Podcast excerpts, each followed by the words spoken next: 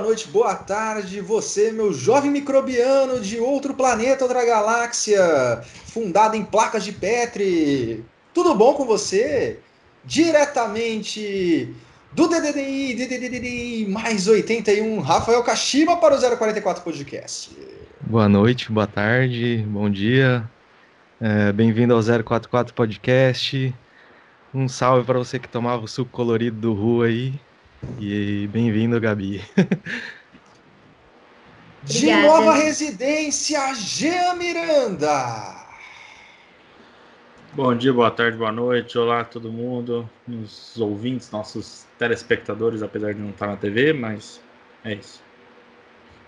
E ela, Cocota Pererequete, mestranda da Universidade Estadual de Maringá, a menor diretora que as ciências biológicas já teve, Gabriela Letícia Bononi. Olá, Gabi. Olá, gente. Muito obrigada pelo convite. Tudo bom? Algum Tudo bom recado para seus fãs originais, seus fãs que estão te acompanhando neste momento, vão te biscoitar, antes que a gente comece os trabalhos de conversa nessa noite? Não. E aí, galera? Tudo bom? Tá humilde, tá humilde. Tá humilde, tá tranquilo. Ela tá esperando a polêmica. Ela estava trazendo polêmicas em off aqui que nós vamos trazer durante o nosso programa. E se você está ouvindo o nosso podcast bonito, gostoso, cheiroso, não importa em qual plataforma você esteja ouvindo, está com fome, lembre-se, nós temos cupom com o glorioso Ai que Fome. Eu não sei até quando vai ficar ativo, então tente tente usar. Quais são os nossos cupons, Kashima? É, para novos usuários, 044 Podcast 30 para 30% de desconto. E para usuários já do Ike Fome, 044 Podcast 20 para 20% de desconto. E Você é um usuário, Gabi? Sim, Do zero do, do, do, do iFood. do iQ. O quê? Não, Não. iFood não. iFood aqui Que não. fome. iFood aqui não se cria. Ai, que fome. Só olhar pro fundo Ah, eu uso e tudo. lembrar. O quê? Fora de De contexto, aplicativo. rapaz. De aplicativos de pedir comida. Ah, tá. meu amigo. Já começou a querer mudar todo o contexto. Ah, então. Mais, é, mais um recado aí para dar que dia 28 de fevereiro teremos uma data muito especial. Novidades. Fala, fala aí, fala aí, fala aí. Fala aí. Pode falar, gente. Eu? Ah, eu, desculpa. Achei que tava falando do Saulo. Então, dia 28 de fevereiro, a gente vai ter uma novidade aí. A gente vai fazer a nossa primeira live. Primeira conversa ao vivo, sem ser gravada. Pra todo mundo ver todas as bostas que a gente fala. Domingão, Domingão, eu esqueci o horário agora, desculpa. 19 horas. Às 19 horas, isso. Eu não sou muito bom com horários. É, é, mas eu vou estar lá, 19 horas também. então é isso. Quem quiser acompanhar vai estar no nosso Twitch. No YouTube também, né? Só no Twitch. YouTube e Twitch. YouTube, Twitch. Às 19 horas. Vai ser só nós três. Essa primeira pra gente conversar, pôr papo em dia. E quem quiser é só colar. Então não perde. Porque se tudo der certo, todo mundo gostar, já vai virar aí a tradição domingão com a nossa live. E se Diz der a 50 lenda- espectadores ao vivo, eu vou ficar de sunga. Promessa. É o quê? É o quê? Mas 50 exato. Se der 51, ele coloca a roupa de volta, por favor. E diz a lenda que vai rolar uns sorteios aí, hein? É, Estaremos. o mais importante, eu ia deixar para depois para falar, mas já que você já falou. Então, para quem gosta de um sorteio, gosta de um prêmio, gosta de um brinde, vai ter muito. Não, Só para quem estiver vendo online. Sorteio, Ela vai ficar gravada. Com- deixa. Concurso Sorteio de não, é sorte. concurso de sorte, igual Isso. Ação entre amigos. ação entre amigos, concurso Será que de pode sorte, falar pra ver é, quem tem a melhor sorte, giveaway? Monark Giveaway? Giveaway? Ah. Então, Mas ó, é mas isso. só pra quem tiver ao vivo na hora. Vai ficar gravado, É. mas é só pra quem tiver ao vivo. Exatamente. Só vai valer ao vivo tanto o sorteio como a sunga. Isso aí. OnlyFans. É, a gente pode abrir o OnlyFans depois também do 044 para financiar o nosso canal, né? Mas vamos falar do que importa. Chega de patifaria. Gabi, Diga. Você que está neste momento aí no paralelo 23, mais conhecido como Trópico de Capricórnio, Maringá, Paraná, Brasil. Você é desta cidade? Você é desta região? Você nasceu aqui? Você chorou e bebeu água do rio Igapó quando você era um baby? Não, eu nasci em Guaratuba, no litoral do Paraná, e vim pra cá com oito anos de idade, mais ou menos. Mas por que vocês saíram da praia, meu Deus? Todo mundo me pergunta isso. Viver da Mas é arte. Então, mas minha mãe queria que eu estudasse, né? Minha mãe queria que eu, que eu fosse alguém, assim, estudasse, entendeu? Pessoa estudada. Não tem escola Aí tem, mas não é muito bom, assim, o ensino. entendeu? Polêmica! Polêmica! O ensino do litoral, assim, não é muito, muito bom comparado ao daqui. Daí a gente veio pra cá. Guara-chuva é um bom apelido para Guaratuba? Sim. Chove bastante. Uhum. E alaga também. Você já viu golfinhos nos- no ferryboat? Eu já vi golfinho, não no ferryboat. Eu vi mais lá perto do Morro do Cristo. E essa semana que o trenzinho de Guaratuba ficou famoso na internet. hein? É, nem vi. Eu nem vi. Rolou, um carnaval ali. Clandestino? Ah, Exatamente. Porra. tá rolando super, né? Mas o litoral, litoral, litoral. né? Não, mas dá pra manter um distanciamento na areia. Água salgada não dá pra. O problema é que no vídeo, meu amigo, tem cada coisa que. É. Faria corar o universitário brasileiro. Exatamente. Mas veio pra cá, veio estudar e estudou o quê? Lembra da fórmula de Bhaskara? Não, nunca usei, na verdade. Eu nunca gostei de matemática nem física, né? Eu sempre fui da, das biológicas. Reprodução das células. Aí ela manja. Mande pra caralho, nossa. Então passava perrengue no, no, no DNA lá de fazer os cálculos probabilísticos. Não, no, no Zazinho Azul eu era boa. Eu era boa. Resolvi certinho a questão do vestibular, hein? Que vestibular você fez? Eu fiz farmácia e biomédica.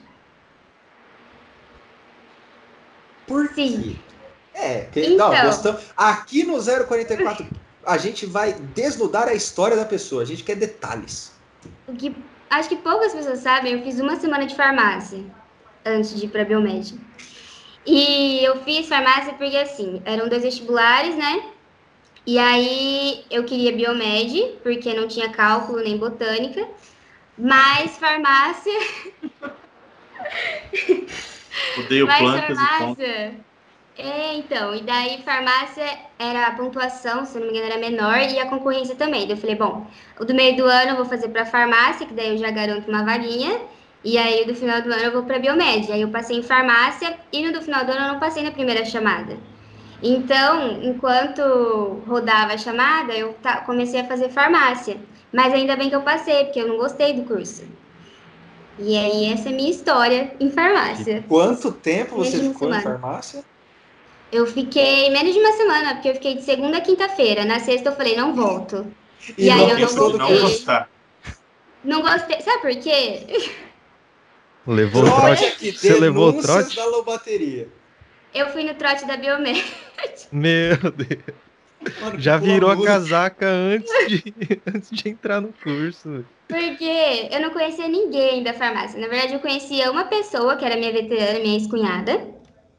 Só que eu não fui no trote da farmácia. Eu falei, cara, eu não quero fazer esse curso. Se eu entrar, vou ver como que é, mas eu não quero ficar. E eu já conhecia gente da, da Biomed, que tinha acabado de passar, já tinha conversado com alguns veteranos, e eu já sabia que a chamada ia rodar e eu ia entrar. Daí eu falei, ah, eu não vou num trote que depois eu não vou ver ninguém, e deixar de ir no trote do curso que eu vou fazer. Aí eu fui no trote Biomed. Foi, foi lá no trote Sempre de passado. Biomed, foi derrubar Justo. algum calouro lá pra poder entrar. É, então. Aí, inclusive, eu, eu fui parar no trote da 11, no meio do meu trote. Aí sabe o que faz. Mural de pulamurismo com Gabriela Bononi. Mas foi porque o, o Tavião é, sequestrou eu e uma amiga minha no meio do trote. Ele pegou a gente, pegou um carrinho de mercado, colocou a gente dentro, desceu a Laura com um megafone gritando no nosso ouvido e levou a gente pro trote da 11 lá na Guido. Você já conhecia o Tavião? Não. a minha Besta amiga ou já. não? Bobo ou não? Ô, Luiz Otávio. Luiz Otávio será chamado e será cobrado de todas as atitudes dele na história nesse, nesse podcast. Será taxado e eu tenho polêmicas. É, gostamos disso. Caralho, mano, ai, olha só. A menina me começa já num, num, num curso né, que não era o que queria, não vai no trote e ainda me, não gosta do curso no quarto dia. O que te fez não gostar? Faltou aquele, aquele, aquele solvente do pé gelado? Faltou isso? Então, na verdade, é que assim, farmácia, a turma é, é maior que de biomed, né? E aí é muito dividido. E os horários é, que a gente recebe do DA é muito bagunçado. Então, primeiro que eu cheguei num dia, assisti uma aula de química com a minha turma. No outro dia eu fui assistir aula de química, eu tava na outra turma, porque eu não conseguia encontrar a galera, entendeu? Aí já começou a me dar raiva, porque eu não conseguia assistir as coisas com a minha turma. Aí, beleza. E no curso da saúde, geralmente os professores pedem para a gente já se organizar para fazer jaleco e tal na primeira semana, porque as aulas práticas já tem que ter jaleco. Aí, beleza, né? Eu fui puxar a fila para fazer uma lista e tal, fazer jaleco, porque a galera da Biomed estava fazendo também. Eu falei assim, ah, vamos fazer, né? Aí já começou uma treta, metade da sala queria jaleco, metade não queria. Aí eu falei assim, ah, quer saber, não vou fazer mais nada porque eu não vou ficar nesse curso. E é isso aí. Aí na primeira aula de matemática, o professor já chegou, começou a falar de limite integral e derivada. Daí eu falei, ah, amado, eu não vou, não vou ficar. Aí eu falei, quer saber? Sexta-feira já vou fazer minha matrícula mesmo, não venho. Aí eu fui até quinta. O drama do calouro da Universidade Estadual de Maringá. Cara, ó, eu estava conversando com amigos que são universitários ainda. 2021 eles, eles estão apanhando do horário do DA. Ainda. Ainda, ainda estão apanhando do horário. Alô, DA, vamos melhorar o fluxo de horário. Cara, Por mas favor. como, como assim? Não, eu, eu, fiquei, eu fiquei intrigado. Eu fiquei intrigado com esse negócio. Como assim as pessoas não queriam fazer jaleco? Porca miséria, o maluco vai pro laboratório o quê? Usando a capa de chuva? Então, eu não entendi também. Eu não sei se eles queriam fazer depois, o que, que eles queriam, mas que eles queriam juntar com todas as turmas de farmácia, sabe? Porque é, desmembrar, tipo, T1, T2, T3, eles queriam juntar todo mundo e fazer o jaleco, não sei o quê. Só que é muito bagunçado os horários, não tem como você juntar todo mundo. Aí eu falei, ah, se vira vocês, eu não vou fazer mais nada não. Aí eu não fiz. Irritou. Ah, eu me irritei, daí eu fui pra Biomed e já, já tava fazendo jaleco, você viu? E que ano foi isso? Só pra gente. 2015. Ixi. Tchau, gente. Obrigado. Ah, Me- ei. É. 2015. 2015. Dos três eu entrei por último e saí em 2014. Imagina Ai, o saldo pra o cima. Não, 2015 eu tava defendendo o mestrado. Você começou com greve já, né? Não foi? A Gabi começou, começou com greve. Ah, 2015. sim, é. Ah, greve. Começou, eu acho que minhas aulas começaram em março, se eu não me engano. A aula Defendi Não, o março é mestrado normal, no meio hein? da greve. Foi bem pra frente, assim, a gente ficou um Você tempão. chegou a comer no RU? Depois, quando eu entrei, estava fechado, eu acho que o Ru abriu quando eu tava no terceiro ano. Nossa, então você não tomou o suco colorido que eu falei. Não. Não, não, Não. tinha. Não tinha suco, era só água. Não tem mais suco no Ru? Não. Mentira. Eu não comi no Ru novo. Nossa, que mancado. No Ru novo não tem suco. Eu já tomei canja de galinha no RU, velho. Já. Bonde Bonde de do, galinha, bonde do amor. bonde do amor Eu, pós-festa. servi, eu servia canja ainda. Eu era amigo dos caras lá. Quem tomou a canja no RU é grupo de risco. É, grupo de risco. Não, É, mas a ideia é muito boa, velho. Imagina você sair do rolê de sábado à noite, em vez de você ir lá pagar uns 30 contos, isso aí eu tô falando aquele tempo. Corrigindo a inflação para hoje, É. seria uns 35 reais. Uns 30 contos num, num lanchão lá, você ia no Ru lá tomar uma canja, velho. Nossa. 1,44 para mensalistas. E também já teve a feijoada do RU, também, que o Bonde do Amor fez também. Top. Feijoada não Cara, comi. Cara, foi muito, foi muito efeito colateral negativo aquela reforma que a gente conseguiu do RU, cara. Puta que pariu.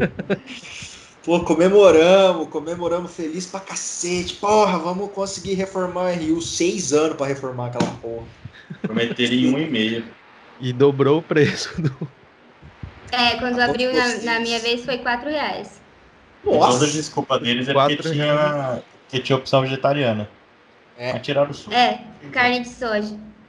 Cara, a, o 4 reais era quem não era estudante, pagava 4 contos. O suco era o, o creme de la creme. Lembro muito, lembro muito de Matheus Frota, um grande amigo meu, em um determinado dia que estava acabando o suco, já tinha passado do nível da torneirinha. O Frota falou: "Vem comigo para pegar o suco". Ele abraçou a máquina, deu uma levantadinha nela e eu ali pelo meio das pernas dele pegando o suco, cara, Meu Deus. para Já vi garantir gente. o suco. Já vi gente chacoalhando aquela máquina lá. É, não, super normal. Às vezes o pó entupia na torneirinha. Era uma Não, beleza. acontece. Porra, 2015, agora bateu, bateu um pouco, né? Bateu Pô, um mas a pouco. gente já deu um bom tempo e a Gabi não se apresentou. Calma, calma, calma. É que a gente tá falando tanto do eu acho que você tem que falar disso. É que doeu um pouco. É que doeu um pouco. mas é, eu, eu estava esperando uma determinada deixa dela, mas que eu vou fazer, eu vou Ah, fazer perdão, agora. Eu vou, eu vou fazer um corte seco aqui, média apresentação para a convidada terminar a apresentação. Gabriela Bononi, você que hoje é mestranda em quê? Exatamente? Virologia clínica. Virologia clínica. Então você que está nos ouvindo e nos assistindo agora já sabe onde isso vai chegar. Mas, Gabriela, supondo que pode ser uma verdade, você consiga um doutorado sanduíche nos melhores centros de pesquisa de virologia clínica do planeta, você chega na gringa e vai se apresentar. Como você se apresentaria, garotinha brasileira? Bom, sou Gabriela Bononi, eu sou formada em biomedicina pela Universidade Estadual de Maringá e faço mestrado, no caso fiz, né? Se fosse para o doutorado, fiz mestrado em virologia clínica, também na Universidade Estadual de Maringá, pelo programa de ciência da saúde. É isso. Apenas isso? Você não chegaria fazendo, metendo louco, falando dos seus gostos, chamando, agitando a Passando. bagunça, Passando Lattes. passando a lista pro jaleco? Não, nossa, falar do lápis, que eu nunca mexi com vírus na vida, eu mexia com intestino de, de rato. Mas então, na minha iniciação científica, os quatro anos de graduação, eu mexi com. trabalhava no laboratório de neurogastroenterologia e eu estudava o sistema nervoso entérico. Então, eu avaliava os neurônios e células da glia do intestino dos ratinhos. Você matava ratinhos, não é? Então. Não, eu pegava só o intestino, vinha da UEL. Já, já vinha morto. Ele já vinha, já vinha pronto. Por favor, explique para nós, primatas inferiores, o que foi este palavrão que você acabou de dizer. Neurogastroenterologia. Esse mesmo, que eu tentei lembrar, mas não consegui. Então, a gente, a gente tem neurônio em todas as partes e órgãos do nosso corpo, né? E aí a gente estudava, o meu projeto, propriamente dito, era com privação de sono. Então a gente deixava os ratinhos sem dormir, né? Desregulava o ciclo sono-vigília deles. E aí coletava o intestino para saber os efeitos do, de ficar sem dormir no, nos neurônios e células da glia do intestino deles. É isso. Caramba. E Não, agora quais fala- os efeitos da privação de sono? Era isso, Kashima? Exatamente. Complemente, então. Então, nos ratos, né, é, tem bastante morte neuronal e de células da glia, no plexo mioentérico submucoso, do que intestino. é isso? Calma, calma, calma. Calma. Gabi, você tá falando Vou explicar, eu com vou explicar, eu vou pessoas explicar. desprovidas. explicar. Igual a gente falou no episódio do Guedes. Você tá falando com labradores aqui. Desprovidos Tá. de conhecimento. Eu vou trazer o Lenin aqui pra pegar. pra ouvir. O plexo mioentérico do intestino, ele é responsável pela motilidade, certo? É E o quando plexo- o bolinho, é quando o bolinho passa, gente. Motilidade é quando o bolinho de comida passa. Exatamente. E o plexo submucoso é responsável pela produção de secreção para formar o bolinho. Entendeu? Então, o que acontece? Se tiver morte neuronal nesses plexos, vai dificultar. Entendeu? Todo o processo de ir no banheiro. Resumindo, você não caga se você não dormir. Você não dormir direitinho. Nos Entendi. ratos, né? Obrigado pela Tá, mas tradução. rato. Eu traduzi Nos tudo. humanos, nos humanos é, pode acontecer isso se ficar dormindo pouco tempo por um grande período de tempo. Pouco tempo, mas tipo assim, o estudo nos ratos é bem equivalente aos humanos. É, no caso, o dos ratos é alguns dias, né? Nos humanos precisaria, sei lá, é que os humanos têm pessoas que conseguem dormir pouco e viver bem, tem pessoas que precisam dormir médio e tem pessoas que precisam dormir muito. Então, no caso das pessoas que dormem de médio a muitas horas de sono, se elas dormirem, por exemplo, quatro horas por dia, é, durante, sei lá, dois, três anos, elas podem ter prejuízo nesse, Ah, nessa Isso que questão. isso que eu ia Com perguntar, o que, que é pouco, certeza. cientificamente? Para É, humanos. seria- né? Você já- mas você já respondeu já. Com certeza É estou matando algumas células do meu corpo. Você vai ficar empedrado, vai ter que usar supositório pra soltar. Vai Não Tem que fazer lavagem. Ih, da- o caninho. Vai enfiar o caninho, ó. acho que eu vou dormir. Boa então. noite para você. É, moleque. Mas isso é importantíssimo. Estava, estava fazendo um curso semana passada sobre ritmos biológicos e eu percebi que eu sou um grande dormidor, vespertino extremo e sofro com o capitalismo me botando para acordar às 6h20 da manhã, rapaz.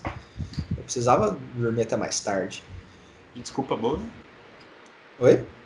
Que desculpa Não, mas boa. isso é sério. Mas ó, Ga- Gabi pode. Gabi, temos uma especialista aqui que pode nos confirmar o aparato genético que nós temos para o ciclo circadiano, o nosso ciclo do sono.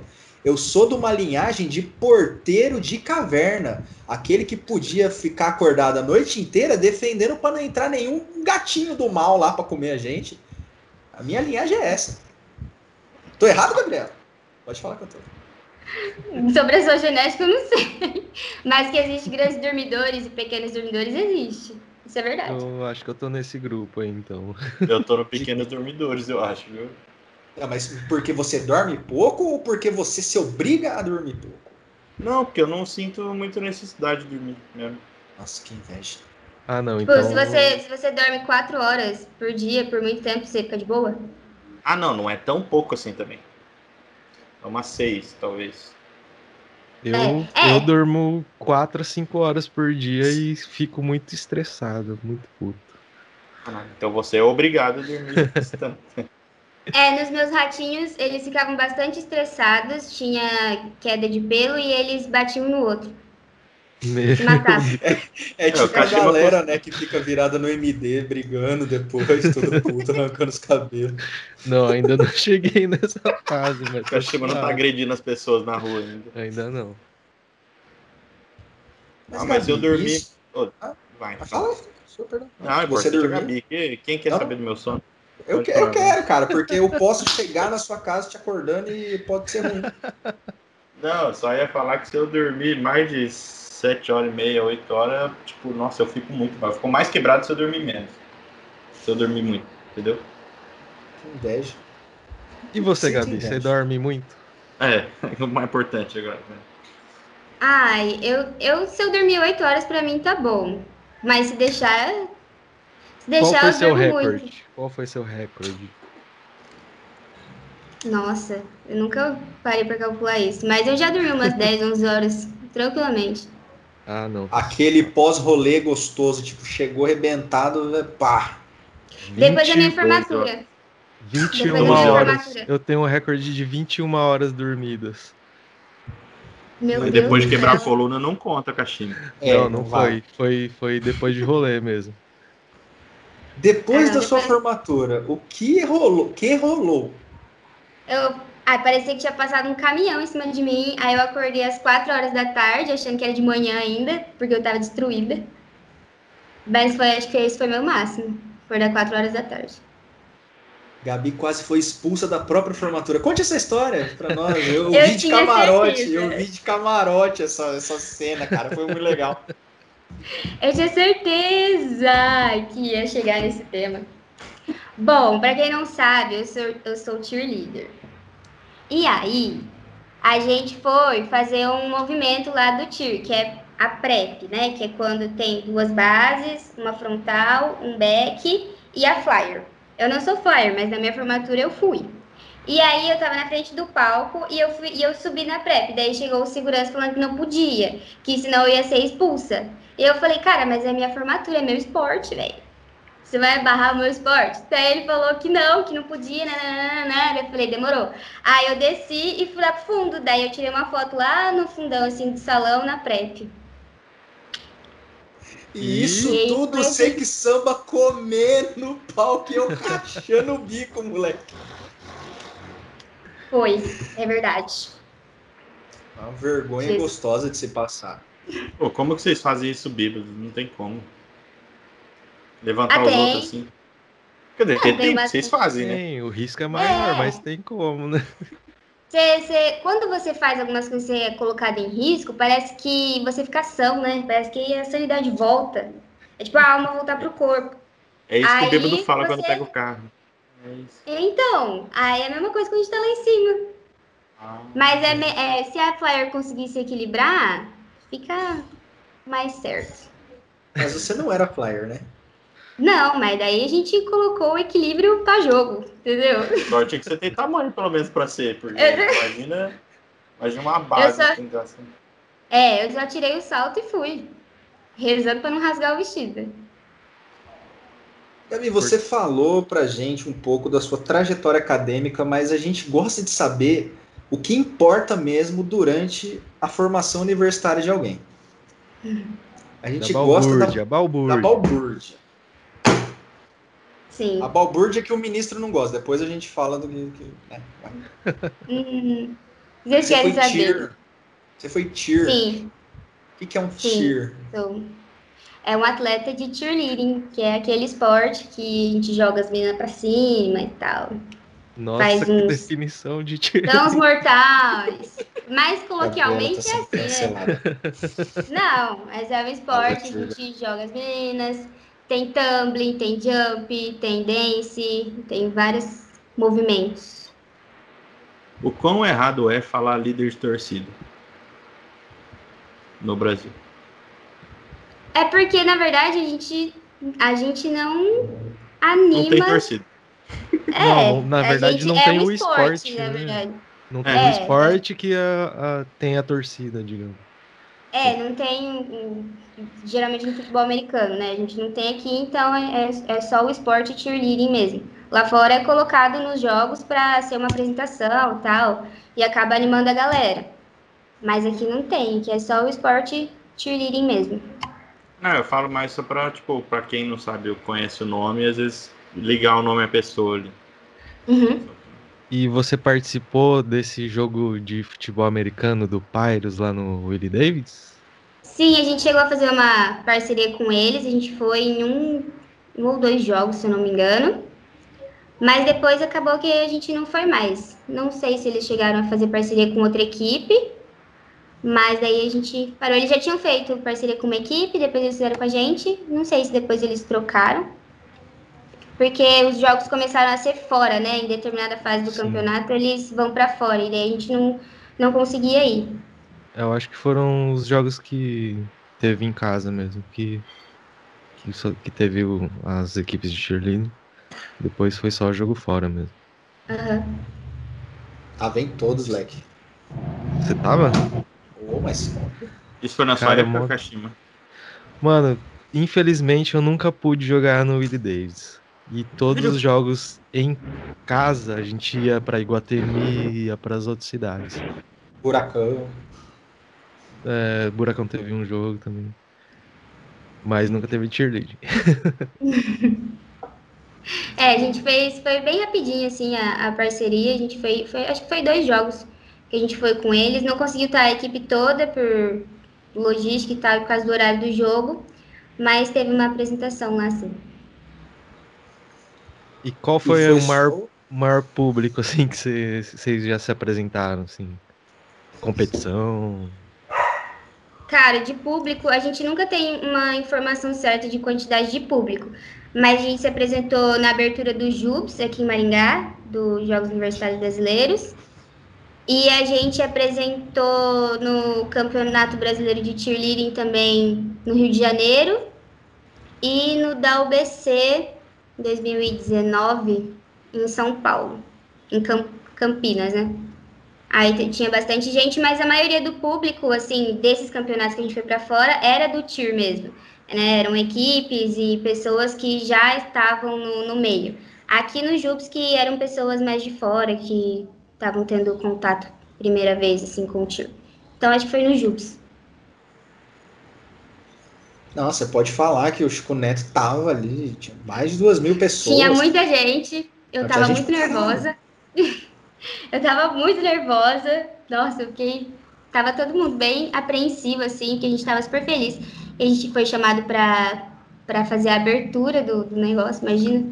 Foi depois que a gente ganhou o Joia na nossa primeira apresentação. Então a equipe estava bem empolgada, assim, bem animada.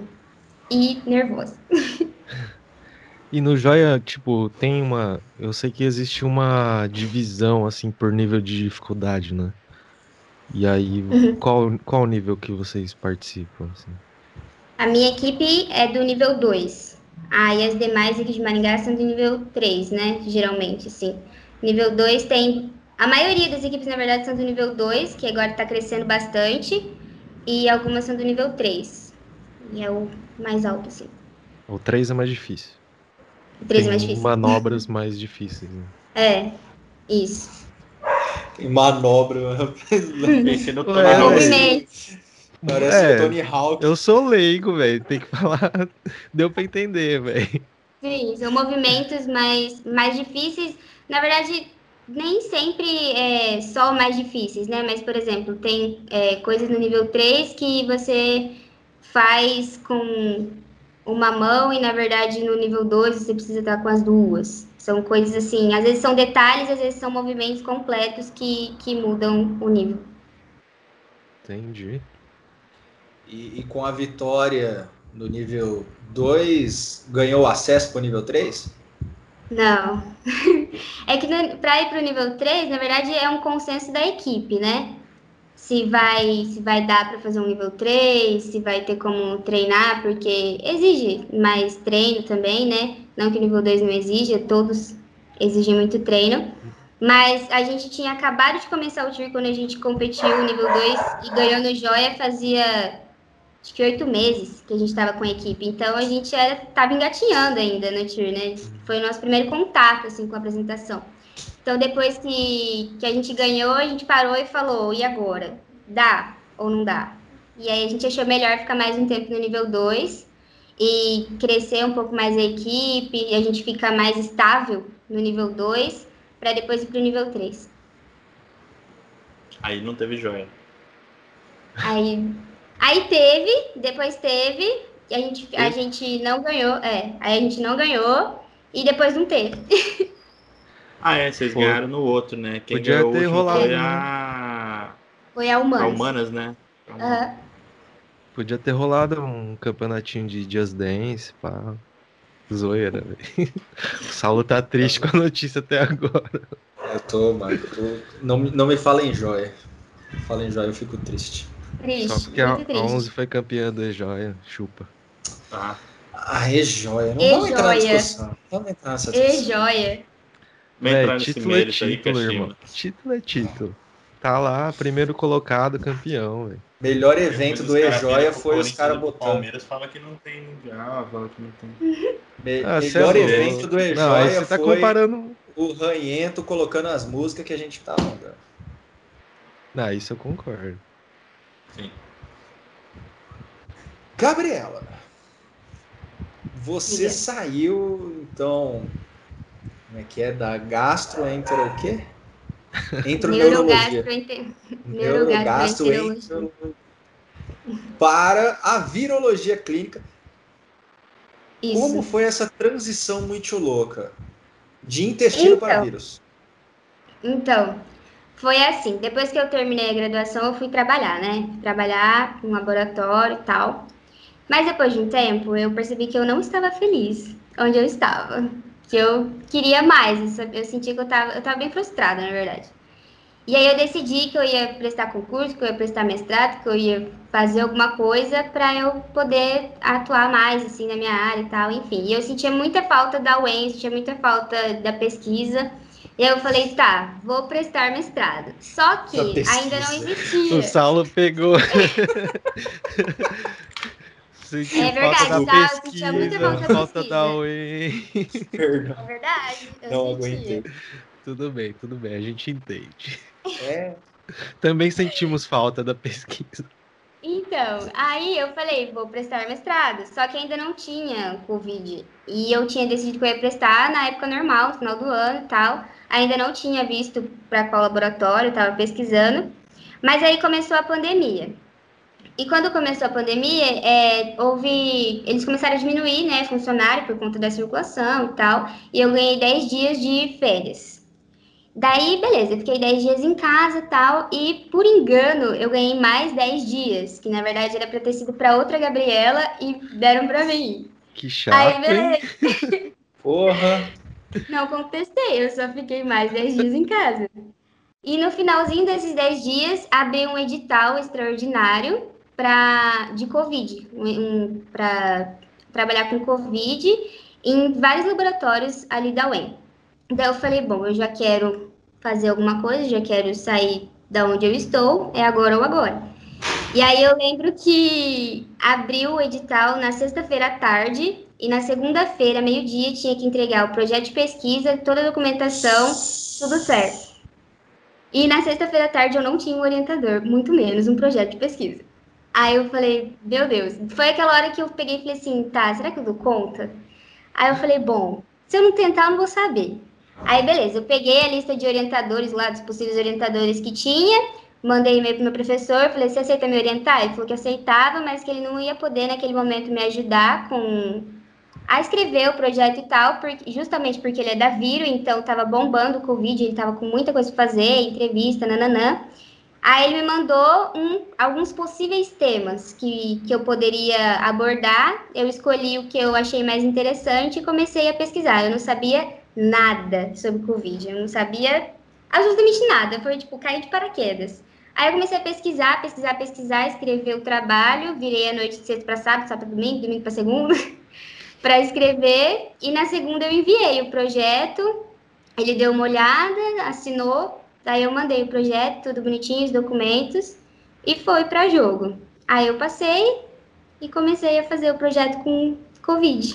Foi assim que eu cheguei na virologia, de paraquedas. E qual que é o, o título do tema? Então, a princípio, o meu projeto é para fazer dosagens né, de vitamina D, B12 e D-dímero em pacientes com Covid internado tanto na enfermaria quanto na UTI, né, em estado grave. Para ver se que se está alterado e tal. Para ver, na verdade, o perfil desses pacientes aqui em Maringá, porque a gente já sabe que altera bastante esses perfis em, em alguns estudos que foram feitos lá fora. E aí eu quero ver aqui como que tá. Interessante. É, porque eh, nada, nada, né? A gente, pô, a gente tem a experiência aí é, da SARS, o primeiro vírus SARS-CoV, a gente teve aí a, a epidemia de SARS uns 20 anos atrás, e, e aí os estudos partiram mais ou menos em cima disso, né? Principalmente depois de falar das vacinas e tal, mas já havia alguma coisa, algum ponto de partida, ou foi tipo no seco mesmo? Ah, não, a gente vai ver o que está na produção internacional e vamos tentar ver na produção nacional, ou até mesmo os caras fora estavam mais perdidos que azeitona em boca de banguela. Então, é, esses temas que eles me deram, eles vieram de um projeto guarda-chuva, né, que a, gente, que a gente chama, que é um projeto grande e eles vão dividindo. E já existia esse projeto em relação ao Covid, baseado no que nos estudos de fora, né, que quando começou, na verdade, nos estudos da China, né, começou lá, então eles foram, foram pegando o que já, já tinha, mais ou menos, o caminho que a galera dilatava e foram fazendo os perfis para avaliar aqui. E aí, do que eles me deram, o que eu achei mais viável de fazer foi a dosagem de vitaminas. E aí eu fui, mas para eu escrever o projeto, eu me baseei mais nos estudos de fora mesmo, no que o pessoal estava tava publicando de lá. Inclusive, os, a maioria dos artigos de dedímero que eu pego é da China. E a produção tá absurda, né? A galera tá. tá. O, Bra... o Brasil é o que? É o segundo que tava em, em, em volume de produção? Alguma coisa assim, não era? Não sei, mas o Brasil está produzindo muito também. Tem parceria com o Ministério da Saúde e grandes laboratórios também estão produzindo em massa, assim, fazendo muita, muita coisa legal, inclusive. E qual, que que vocês estão encontrando assim, primeiro? Que o que é a Covid-19 para aquele jovem que acordou do. Teve um maluco que. Um inglês, né, mano? Um inglês, o cara sofreu um acidente no, no ano passado, antes da, dos lockdown na Inglaterra, entrou em coma e acordou, tipo, faz umas duas semanas, né? Então o cara não sabia que estava rolando uma pandemia. Cara. Então, se porventura tem alguém que vai acordar do coma essa semana e não sabe ainda o que é a Covid-19. Em, em, palavras palatáveis para os primatas aqui, Gabi, o que é a Covid-19? Covid-19 é uma doença infecciosa transmitida por um vírus que afeta o sistema respiratório e aparentemente vários sistemas do nosso corpo. Ela é transmitida por gotículas de saliva, espirro, enfim. Por isso, use máscara, por favor, da forma correta. Tem que tampar o nariz e a boca, tá? Não adianta só usar na boca. E fique em casa, por favor. Importante. Resumidamente, é isso. Sabe o que eu queria perguntar? Se já descobriram a origem do vírus. Porque quando surgiu, foi muito falado aí sobre os morcegos e tal. E eu queria saber se já foi descoberto alguma coisa nesse sentido. E tem um outro bichinho lá também. Pangolim. Esse mesmo. Então, quando surgiu muito, falaram que foi feito em laboratório, que foi do morcego e tal, nanã. Até onde eu sei. Nesse momento a gente coloca o chapéu de alumínio. Só as teorias conspiratórias. Até onde eu sei, foi por, por ingestão de, de carne de animal mesmo do, dos mercados, né, a céu aberto. E que eu saiba foi do morcego mesmo, né, que foi ingerido carne de morcego de uma forma incorreta, digamos assim, né, sem o modo de preparo correto, e aí transmitiu para o humano, mas foi uma, uma variante, né, do, do SARS-CoV normal normal. Mas é que eu, é que eu fico assim, tipo, se fosse realmente, se for realmente do morcego, não seria muito mais fácil comprovar isso? Porque não estaria, tipo assim, estaria mais presentes em vários morcegos da região, alguma coisa assim. Então, eu não sei se eles estão fazendo pesquisa nos morcegos, se eles, porque na verdade é da, da carne do morcego, né, que dizem uhum. que surgiu. Então, eu não sei se eles estão fazendo pesquisa com os animais propriamente dito para saber se, se eles transmitem isso de alguma outra forma e daí poderia ser transmitido, né, não só pela ingestão. Isso eu não vou saber te dizer. Entendi. Não, eu, eu, eu, eu, toquei nesse. Não, pode falar, pode falar. É que eu tô tentando pensar como um, um, um vírus que em nós tem a principal forma de transmissão por via aérea, ele entrar pela alimentação. Eu tô meio burro ainda, tô tentando, não sei. Gabi vai então, dar resposta para jogar na parede. Talvez porque os verdade, morcegos não espirram. na verdade, a principal forma de transmissão que a gente conhece são é, através da, das gotículas né, de saliva e tal, das vias aéreas e respiratórias. Mas é, tem uma pesquisa aqui no Brasil é, no, nos esgotos, né? E eles já encontraram Covid nos esgotos. Então a gente sabe que transmite também através de fezes, enfim. Inclusive a gente vai até fazer um teste com amostra de mesmo paciente, de urina, saliva, é, suave, para ver se é a mesma carga viral. Mas a gente sabe que transmite também por essas outras formas, né? Então talvez poderia ser por isso. Sangue, sangue, até o momento não. Suor? Que a gente saiba até o momento não. Que a gente saiba também não. Mas pode ser que semana que vem descubram que sim. Do jeito que tá. Por enquanto, não. Mas um vírus, igual o Saulo falou, tipo, por exemplo, ah, veio na carne do, do morcego. Mas um vírus, ele, ele age de jeito diferente em cada organismo. Por exemplo, na gente, por exemplo, eu tenho toxoplasmose ele age diferente. Por exemplo, num gato, se não me engano, acho que porco transmite também, do que no ser humano. Ele não é a mesma coisa. Né? É porque esses, esses animais, tipo gato, morcego, enfim, eles são como hospedeiros intermediários, né? Então eles hospedam o vírus, mas não causa é, ah. nenhum prejuízo para eles, entendeu? E no nosso organismo acaba causando tudo isso que a gente está vendo. A gente é meio fresco. Entendi. Não, eu perguntei da origem porque logo que surgiu assim foi.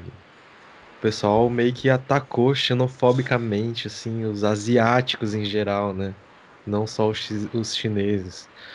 E eu fiquei muito na cabeça de tipo assim, foi num mercado que vende é, frutos do mar e tal. E, e para mim fazia muito mais sentido vir do fundo do mar, que é totalmente desconhecido para o ser humano, algumas áreas, e podem ter muito, muitas coisas que a gente nem sabe que tem, e surgiu um vírus desse, né? Por isso que eu perguntei isso. Né? Se uhum. realmente é já verdade... tinham descobrido a, descoberto a, a origem. Né? É que na verdade ele é já uma mutação do SARS-CoV, né? Então sabe que veio daí, Uhum. Basicamente, foi uma mutação e, e, supostamente foi transmitido, essa mutação foi transmitida através do, do morcego. É o, é o SARS-CoV que veio do camelo, sei lá do que, alguma coisa assim? Não tem nada a ver, não. Não tinha um vírus não. que veio, sei lá, do camelo, alguma coisa assim? Foi a MERS. Tô viajando. Camelo muito. foi a MERS. MERS ah, MERS. É que é um corona também, né? Ou não? É, tipo da mesma de... família. É, da, da mesma é. família. É primo. primo. Então não tô viajando tanto. Aquele primo que rouba o, o brigadeiro no aniversário é o MERS. Entendi. Mas que é muito pior, tá? O, o vírus da MERS ele é mais agressivo do que o SARS. Então, é menos vamos... transmitível, né? Transmissível, sei lá. é, ele não causou uma pandemia, né? Não chegou ao ponto de causar uma pandemia, né? Foi mais no Oriente Médio. Deu um cagaço, né? Matou uns 35 cara lá. Mas mesmo assim a galera trancou. É, eu sei que matou rapidão, né? Certo Aqui também, no né? Brasil a maioria nem ficou sabendo. Eu só fiquei sabendo disso por causa do corona. Se não tivesse corona, nem tinha ficado sabendo da MERS, do, dos outros. É, muita coisa foi, foi levantada assim, em relação à pesquisa depois do, do surgimento do corona, né? Que até então as pessoas não sabiam como funcionava a produção de vacina, enfim. E aí quando chegou o Covid, foi um boom. Todo mundo tava querendo palpitar, falar se é seguro ou não, enfim. Porque daí ficou sabendo como que é a produção. Começou aí um princípio de revolta da vacina 2 enfia a mão dentro do saco de gelo do Gami da Vila Olímpica e fica me questionando eficácia de vacina. Exatamente. Ah, Bebe, toma uns negócios duvidosos da caneca do coleguinha, mas a vacina não é confiável. Porque vem da China. Ainda mais que vem da China. Porque foi feita muito rápido. Então Não, é, nós. precisamos de vacina, precisamos de vacina. A vacina chegou. Ah, não, foi rápido. É, foi rápido. Exatamente. Como que é o Não foi processo, testado. Então, de produzir uma vacina? É, então, geralmente o processo é, de produção de uma vacina, ele é mais demorado, não, é, são diversos fatores e são anos de estudo, daí tem todo aquele processo de aprovação de diversos órgãos e os testes, né, a gente viu que tem fase 1, fase pré-clínica, fase 1, fase 2, fase 3, enfim, e geralmente esses processos são mais demorados, né, porque se der errado, vai, volta, arruma a fórmula, testa tudo de novo, enfim. E agora eles aceleraram, a- é, não que foi mais acelerado porque é, foi mais rápido porque pulou alguma etapa ou porque omitiram alguma coisa, mas porque os esforços foram todos voltados para isso, né? Porque estava todo mundo esperando uma vacina como uma luz no fim do túnel, então a comunidade científica se voltou para isso, tanto para pesquisa quanto para testes, enfim. Por isso foi mais rápido, por isso foi em tempo recorde, né? Mas as pessoas acham que porque foi mais rápida, pulou várias etapas, não é seguro, não foi testado direito, e na verdade foi testado, foi, testado em milhares de pessoas, todas as vacinas, né? Então é seguro. Mas as Eu posso estar errado, mas eu vou falar o que eu li. Eu tentei me informar, assim. É, igual você falou, a parte que mais demorava mesmo é a parte burocrática, de aprovação e etc., de, de organizações que controlam isso. E aí, meio que depois da SARS, eles deixaram uma coisa no pente, digamos, que aceleraria toda essa burocracia que tem que passar por aprovação e tal. Então, é, que era o, o, o que demorava mais, então eles conseguiram encurtar esse caminho e já testar, fazer vários testes já mais rápido, porque você precisa de aprovação para testar isso, né? Sim. É, e também tem a autorização para uso emergencial, né? Ah, que daí já, já pode é, aplicar na população sem passar pelo, por todo o processo de, de legalização, digamos assim. Por isso que está sendo aplicado, porque a Anvisa liberou o uso emergencial, né? Pela situação em si, né? Uhum. É, É, E tem, tem um ponto aí, né, que muito. É, é até um, um problema cultural, não só do Brasil, né? Não vamos, não vamos colocar né, só a síndrome de vira-lata brasileira, mas é um problema global de entendimento de como se dá um processo é, de própria produção da vacina. Porra, gente. meu- meus queridos espectadores ouvintes, nós estamos em fucking 2021, sabe? É, a gente sabe inocular formas atenuadas de vírus desde a porra da varíola, né? Então, assim, as técnicas elas vão se apurando, não se inventa roda todo dia na ciência, né? Você, para trazer aqui, né, citações bonitas, a gente só, só pude ver além, pois debrucei-me sobre os ombros de gigantes. Então, assim, a ciência se edifica a partir do conhecimento que já existia. Pô, tinha uns 20 anos de estudo da SARS. Os caras já entendiam como funcionavam mais ou menos a família dos coronavírus. Já tinha produção nesse sentido.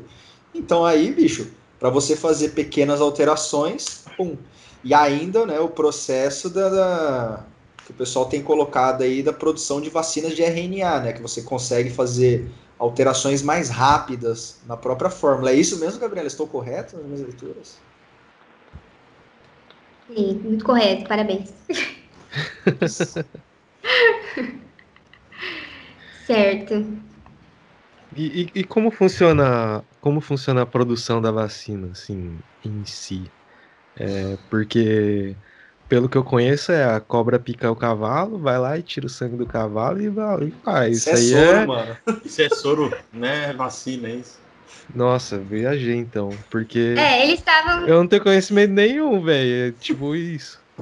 Eles estavam testando, eles estavam testando a possibilidade de uma vacina feita de soro de pessoas recuperadas do, da Covid, né? Não sei no que virou, não acompanhei isso, mas até o pessoal no, no Hemocentro, se eu não me engano, eles estão coletando ainda, né, o, o soro do pessoal que foi recuperado aqui em Maringá. Mas a vacina. É, não está errado. Não, não, é não quer tá... que eu vá, que eu vá dar meu sangue lá. É verdade, você não foi ainda? Pode ir? Não fui ainda. Pode Nossa, ir. Não tinha que esperar um tempo, uns três meses? Ajude a ciência, Sal. Não? Não sei. Não sei, tem que esperar três falaram, meses. Falaram que tinha que esperar três meses da recuperação para. Liga ah, no meu centro e pergunta. É, vê lá com eles. Foi garoto. Que eles estavam é, recebendo agora. Mas a produção da vacina, basicamente, é, eles têm um mapeamento do vírus, né, para ver o que ele utiliza, basicamente, para entrar na célula, é, como ele funciona para infectar o indivíduo e tal. E depois deles descobrirem essas estruturas, eles produzem uma vacina baseada em, em algumas estruturas que possam bloquear esse, essa entrada ou em é, anticorpos produzidos a partir da proteína do vírus. No caso do coronavírus, é a proteína S, que é o que ele usa para entrar na célula. Então, a vacina que a gente vai tomar é feita a partir de, de anticorpos, né? Antígenos de anticorpos que são produzidos é, contra essa proteína S. Deu para entender? Não, eu entendi. É que minha pergunta foi bem leiga mesmo, bem burra, assim, mas é, é, eu queria saber mais assim, tipo, é, é, só chegar no laboratório lá e fazer? É isso que eu queria saber. Não, não.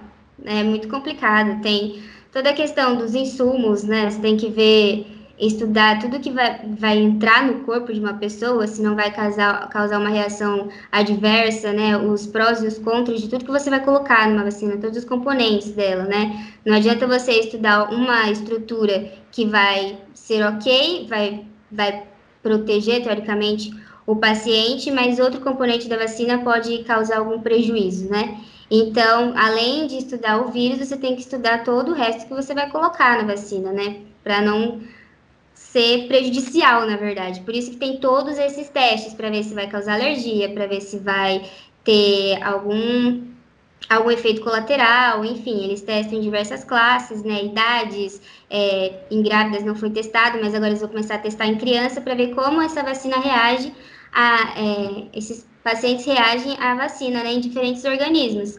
E se tiver alguma coisa é, errada em algum grupo, daí eles alteram a vacina para aquele grupo, digamos assim. E vão moldando até chegar na fase de, de aplicação e distribuição para a população. Mas é um processo bem complicado. E para e para a produção também tem aquela questão da, da quebra da, da patente também. Que não é qualquer laboratório, por exemplo, que pode produzir, né? Cada tipo de vacina. Cada vacina foi é. feita de um jeito ali. O Brasil estava querendo fazer a quebra, a quebra da patente, ela pode ser feita e, e talvez não seja exatamente a sua área para você saber, mas é, ela pode ser feita por países, por exemplo, só no Brasil quebrar essa patente, por exemplo, ou não, né? Mundial. Não. É ou pelo não. país de sede, por exemplo, se foi a Inglaterra que fez, a patente deveria ser quebrada lá na Inglaterra, por exemplo.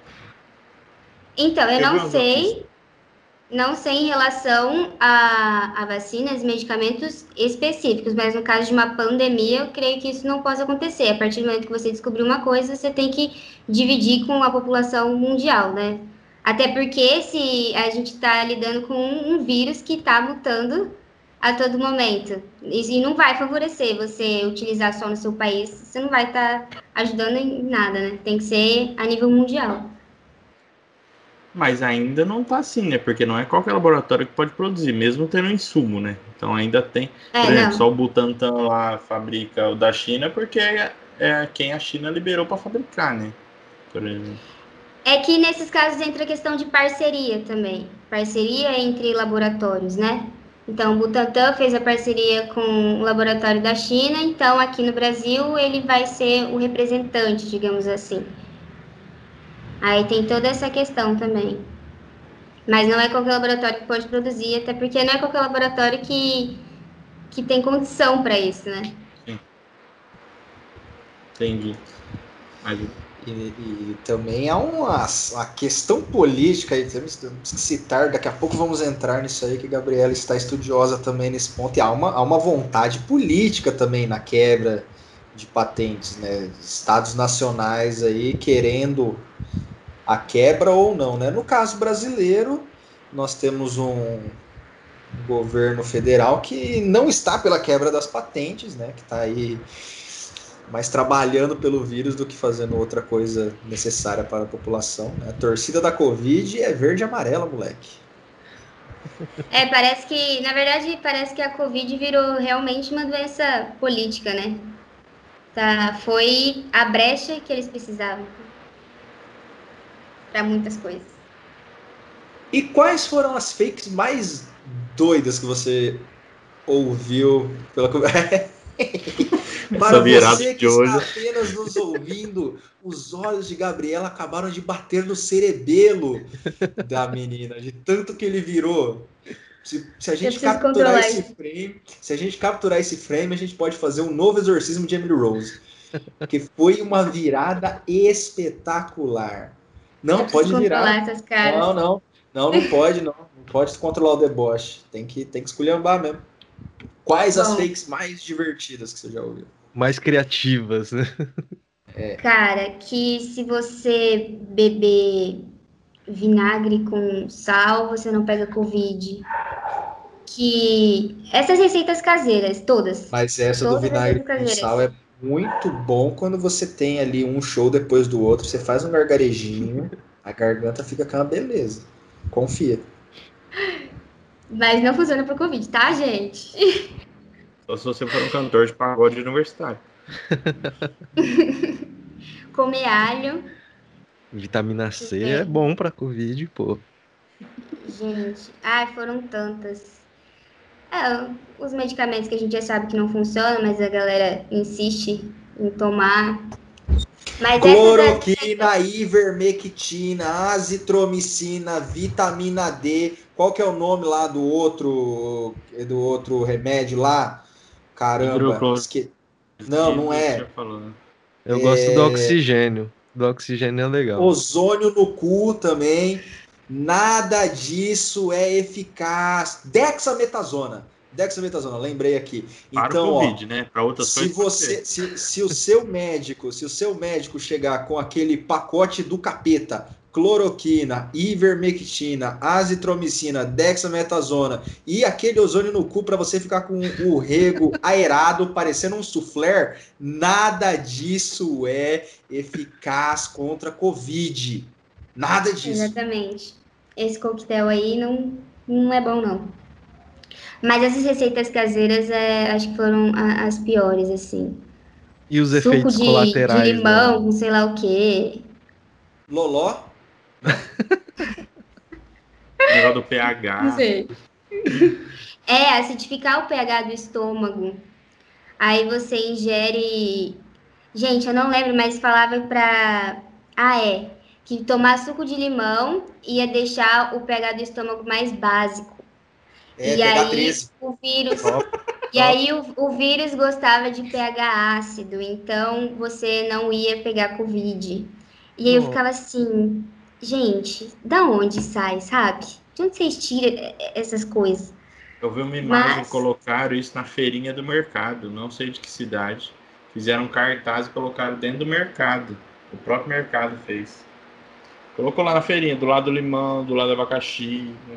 Kit Covid.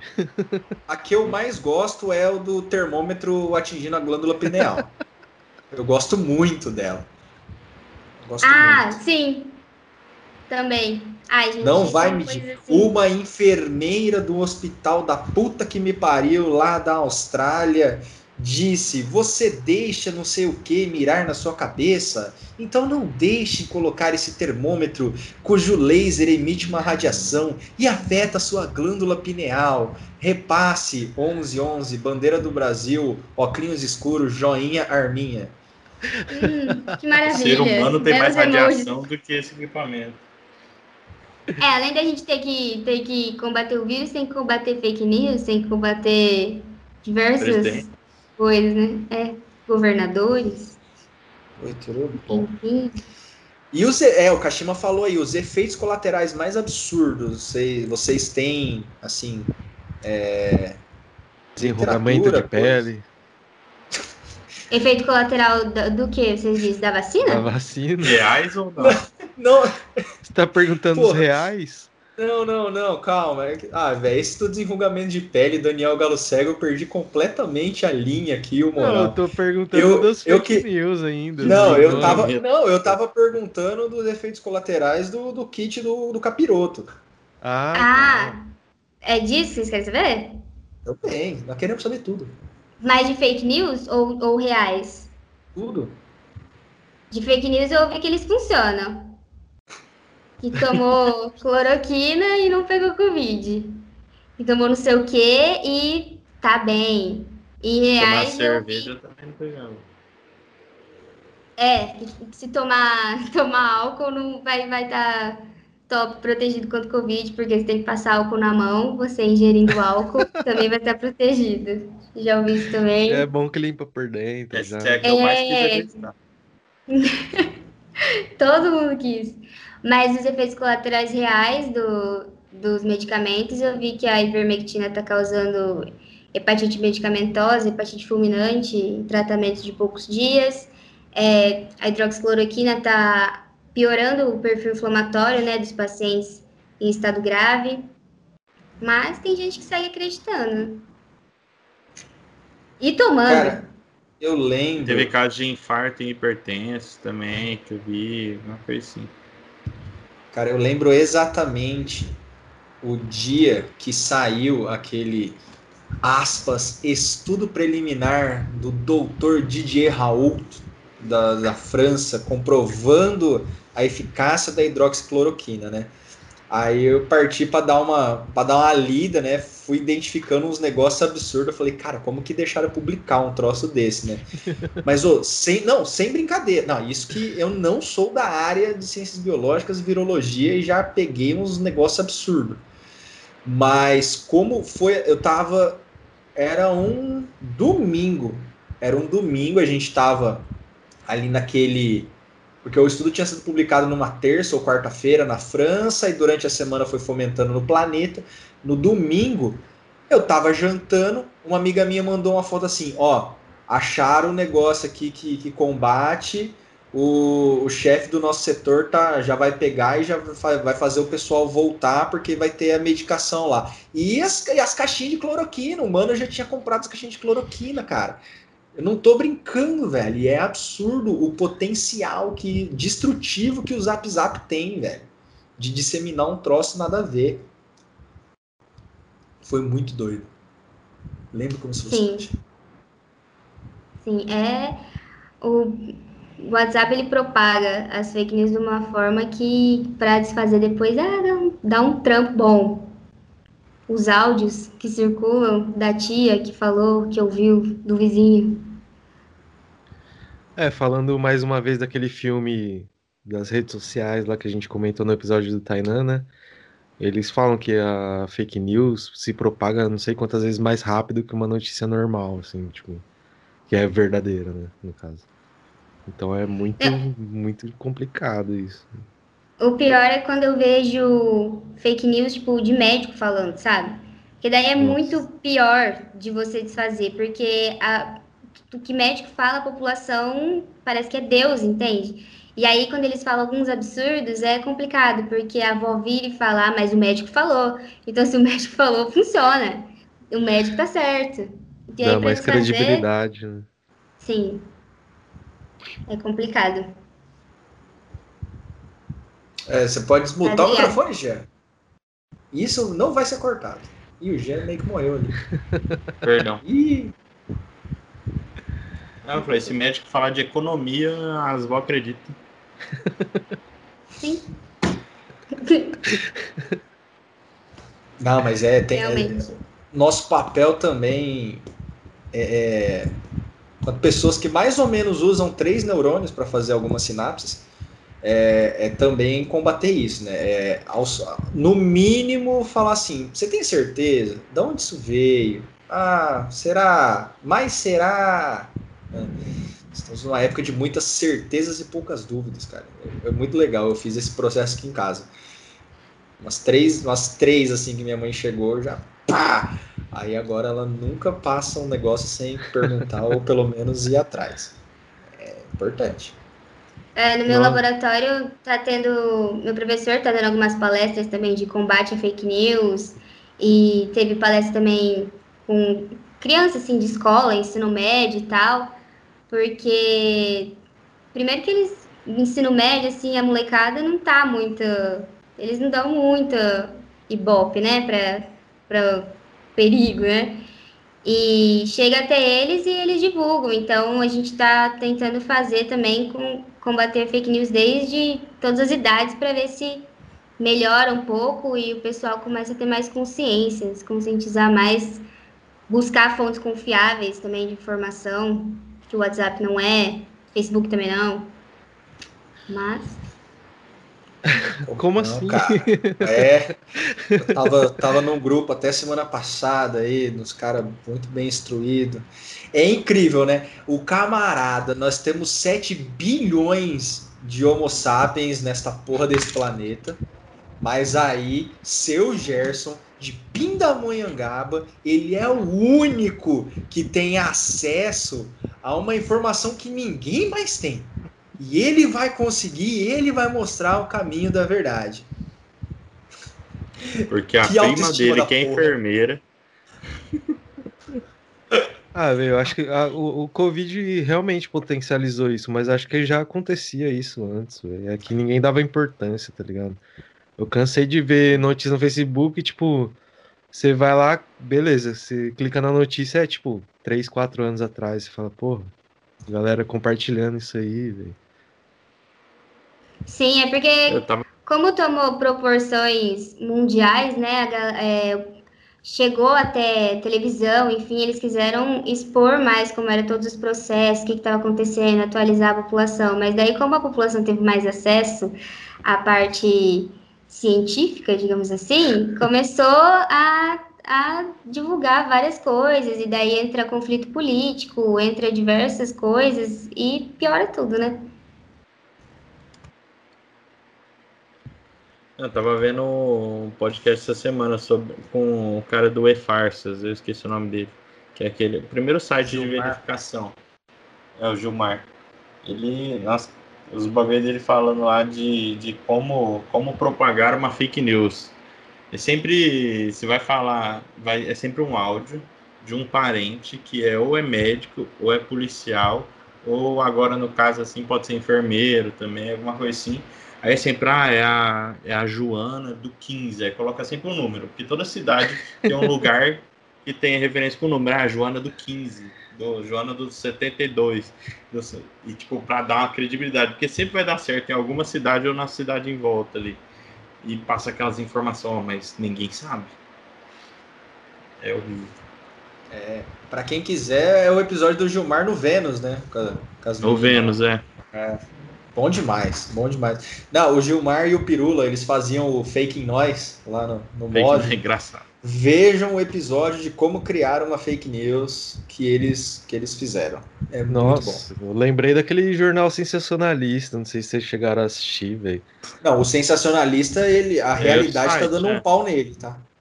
A realidade tá dando um pau no sensacionalista. A gente se pergunta, Kashima, nesse país, se a, notícia é real ou se é do sensacionalista. é, Quando tem, você chega uma, uma hora que a brincadeira. Noção, você sabia, é do sensacionalista. Agora Exato. você tem que conferir se é. Porque senão. Realmente. Tá triste. Eu posso, eu posso mexer no vespeiro. Posso começar a cutucar. Mais alguma informação Deus. sobre o Covid que você queira passar para a população aí? Cara, Mas eu acho que ainda. É COVID, Mas fale, Gabriela. E vá se preparar. Eu acho que ainda. Ai, Deus. Eu acho que ainda tem que bater na tecla de usar a máscara da forma correta. Bem tampando nariz, boca e bem rente, assim.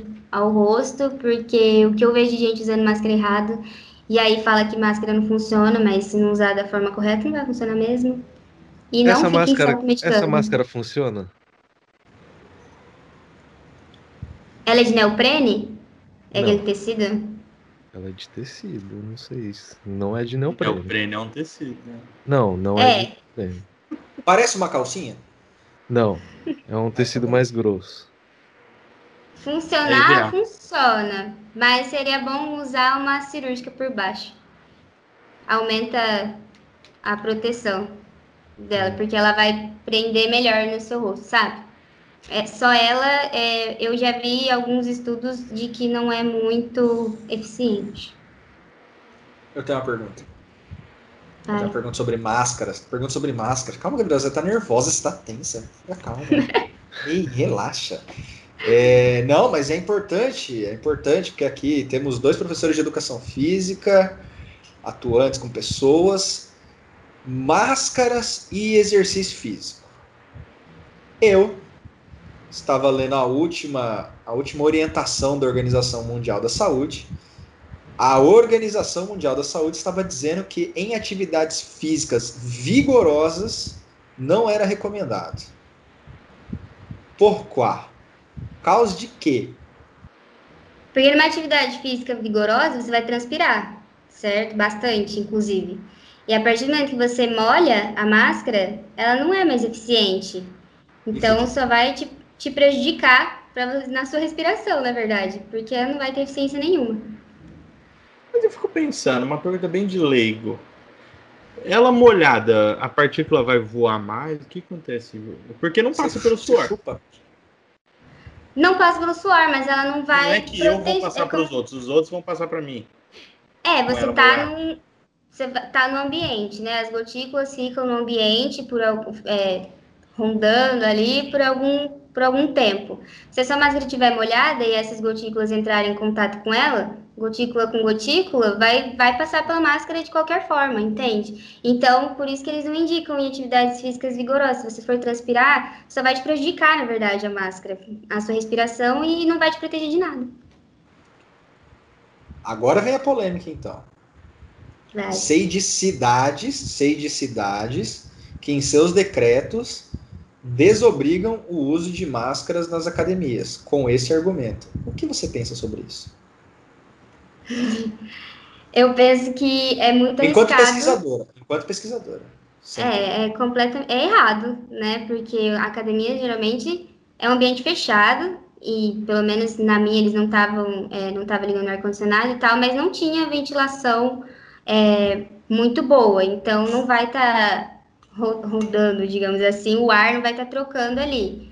Isso, isso faz com que fique perpetuando mais tempo essas gotículas ali e pega no aparelho, né? A gotícula vai se depositar no aparelho. Tudo bem que estão dando paninho e tal para higienizar, mas nem todo mundo faz. A gente sabe que nem todo mundo faz. Até porque, mesmo na onde, é onde é obrigatório o uso de máscara, as pessoas não usam certo. Então, imagina não usar. Se, não, se eles não obrigam nem o uso de máscara, a pessoa não vai se atentar aos, outros cuidados.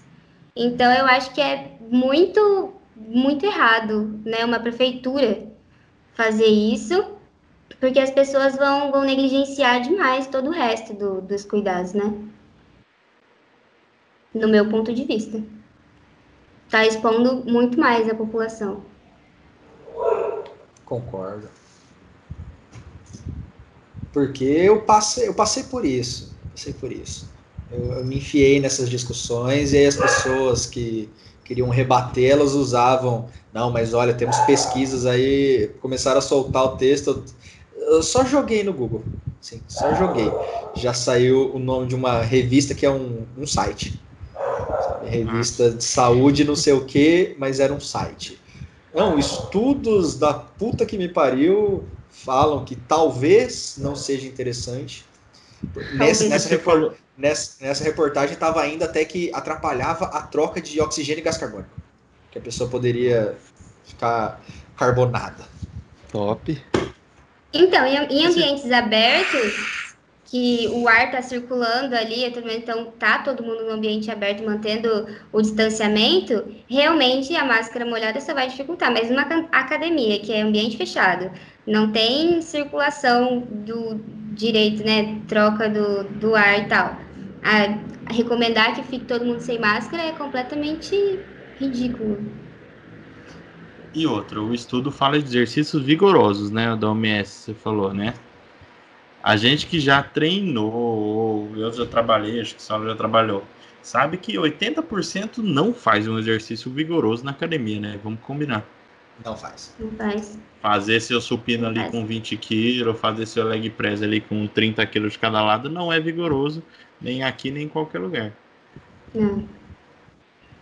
É, Vou, é interpretações erradas. Exercício vigoroso é quando você termina xingando o professor da academia.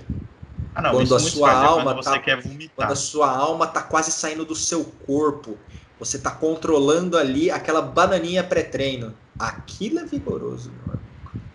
Quando você, você vai treinar a perna, você cai de joelho no chão. Ih, ih, ih. Quando sua máscara fica pingando. Aí sim. Ah, não, isso daí, dependendo do estado da pessoa, vai na esquina já sai pingando mesmo. Aí é hipersudorese, né, meu amigo? Aí tem que tratar, é, né? Então. Então, mas por isso que eu falo que tem alguns. Vou cutucar. Vou cutucar a onça com a vara de pesca daquela daquele brinquedinho que fica rodando e você pesca o peixinho pelo imã. De tão curto que vai ser. Gabriela, eu sei que você está estudando também a gestão pública na pandemia. O que você tem a nos dizer sobre a gestão brasileira da pandemia? Este cristal planetário eleito o 89 país de 89 da lista na gestão da pandemia.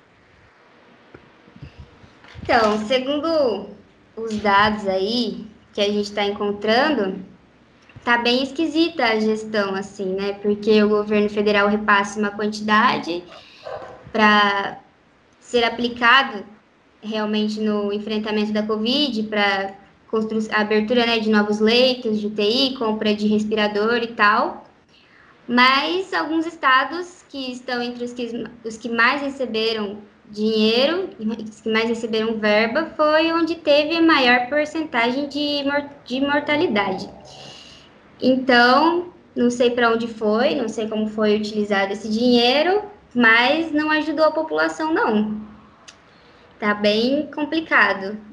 Inclusive, eu, vi uma reportagem, né? Tava falando para os meninos antes, que parece, fizeram um estudo no Brasil e cerca de 80% da população que precisou de, de respiração mecânica faleceu. E a maioria, e a maioria desses estados estão na região norte nordeste, né? Que, segundo o que eu estou encontrando de dado, são os estados que mais receberam verba de acordo com a, com a população residente. Então, tá um pouco discrepante. É. Complicado. E aquela história, que eu não sei se é fake, eu imagino que deve ser, que surgiu logo no começo, que estavam falando do, do, do, número falso de mortes, que era um número exacerbado, que ah, a cada morte a cidade ou o estado recebe tantos mil milhões lá que história que é essa? Tipo, só para esclarecer, imagino com certeza seja fake, mas só para que a gente não comentou na parte das fakes, né? Como assim? Que eles recebiam, recebem dinheiro de acordo com, com a é, taxa tipo, de mortalidade? Por exemplo, não, é, tipo, ah, morreu alguém, um ser humano de Covid em Maringá. Então aí a secretaria do. Secretaria ou. Secretaria não, é de saúde ganha, não ganha, né? Recebe um valor condizente a cada morte. Eu não lembro explicar, não lembro a notícia direito. É que, Mas era mais ou menos isso. A cada morte que ganhava um valor a mais, então eles estavam é, notificando mais mortes do que o real. Ou, tipo, por exemplo, ah, o cara morreu de infarto, colocou que era Covid só para receber essa verba a mais, entendeu? É, as, notícias, as notícias noticiosas que estavam sendo ditas era isso: inflacionamento do número de mortes. Isso, inflacionamento. Para receber repasse, né? Porque se você tem um grande número de mortes, significa que você tem uma grande taxa de contaminação, consequentemente, você precisa aplicar políticas públicas de controle da transmissão viral. Para isso, uhum. vem recursos para você é, internamente controlar e tudo mais. Então, no começo estava se dizendo que, que estava inflacionando as mortes. Eu lembro até de uma maravilhosa no Twitter, que assim, ah, se você jogava na pesquisa lá, o primo do porteiro do meu prédio morreu com a explosão de um pneu e no atestado de óbito colocaram Covid. Cara, a quantidade de bot que estava soltando isso era maravilhosa. Mas fale, Gabi, fale para nós. Então, eu não, eu não vi é, essa notícia, né? Mas eu creio também que seja fake news, porque o período que a gente fez a pesquisa foi dos primeiros, desde o primeiro caso de Covid. Aí, a princípio, a gente tinha feito até setembro, mas agora a gente estendeu para janeiro, né?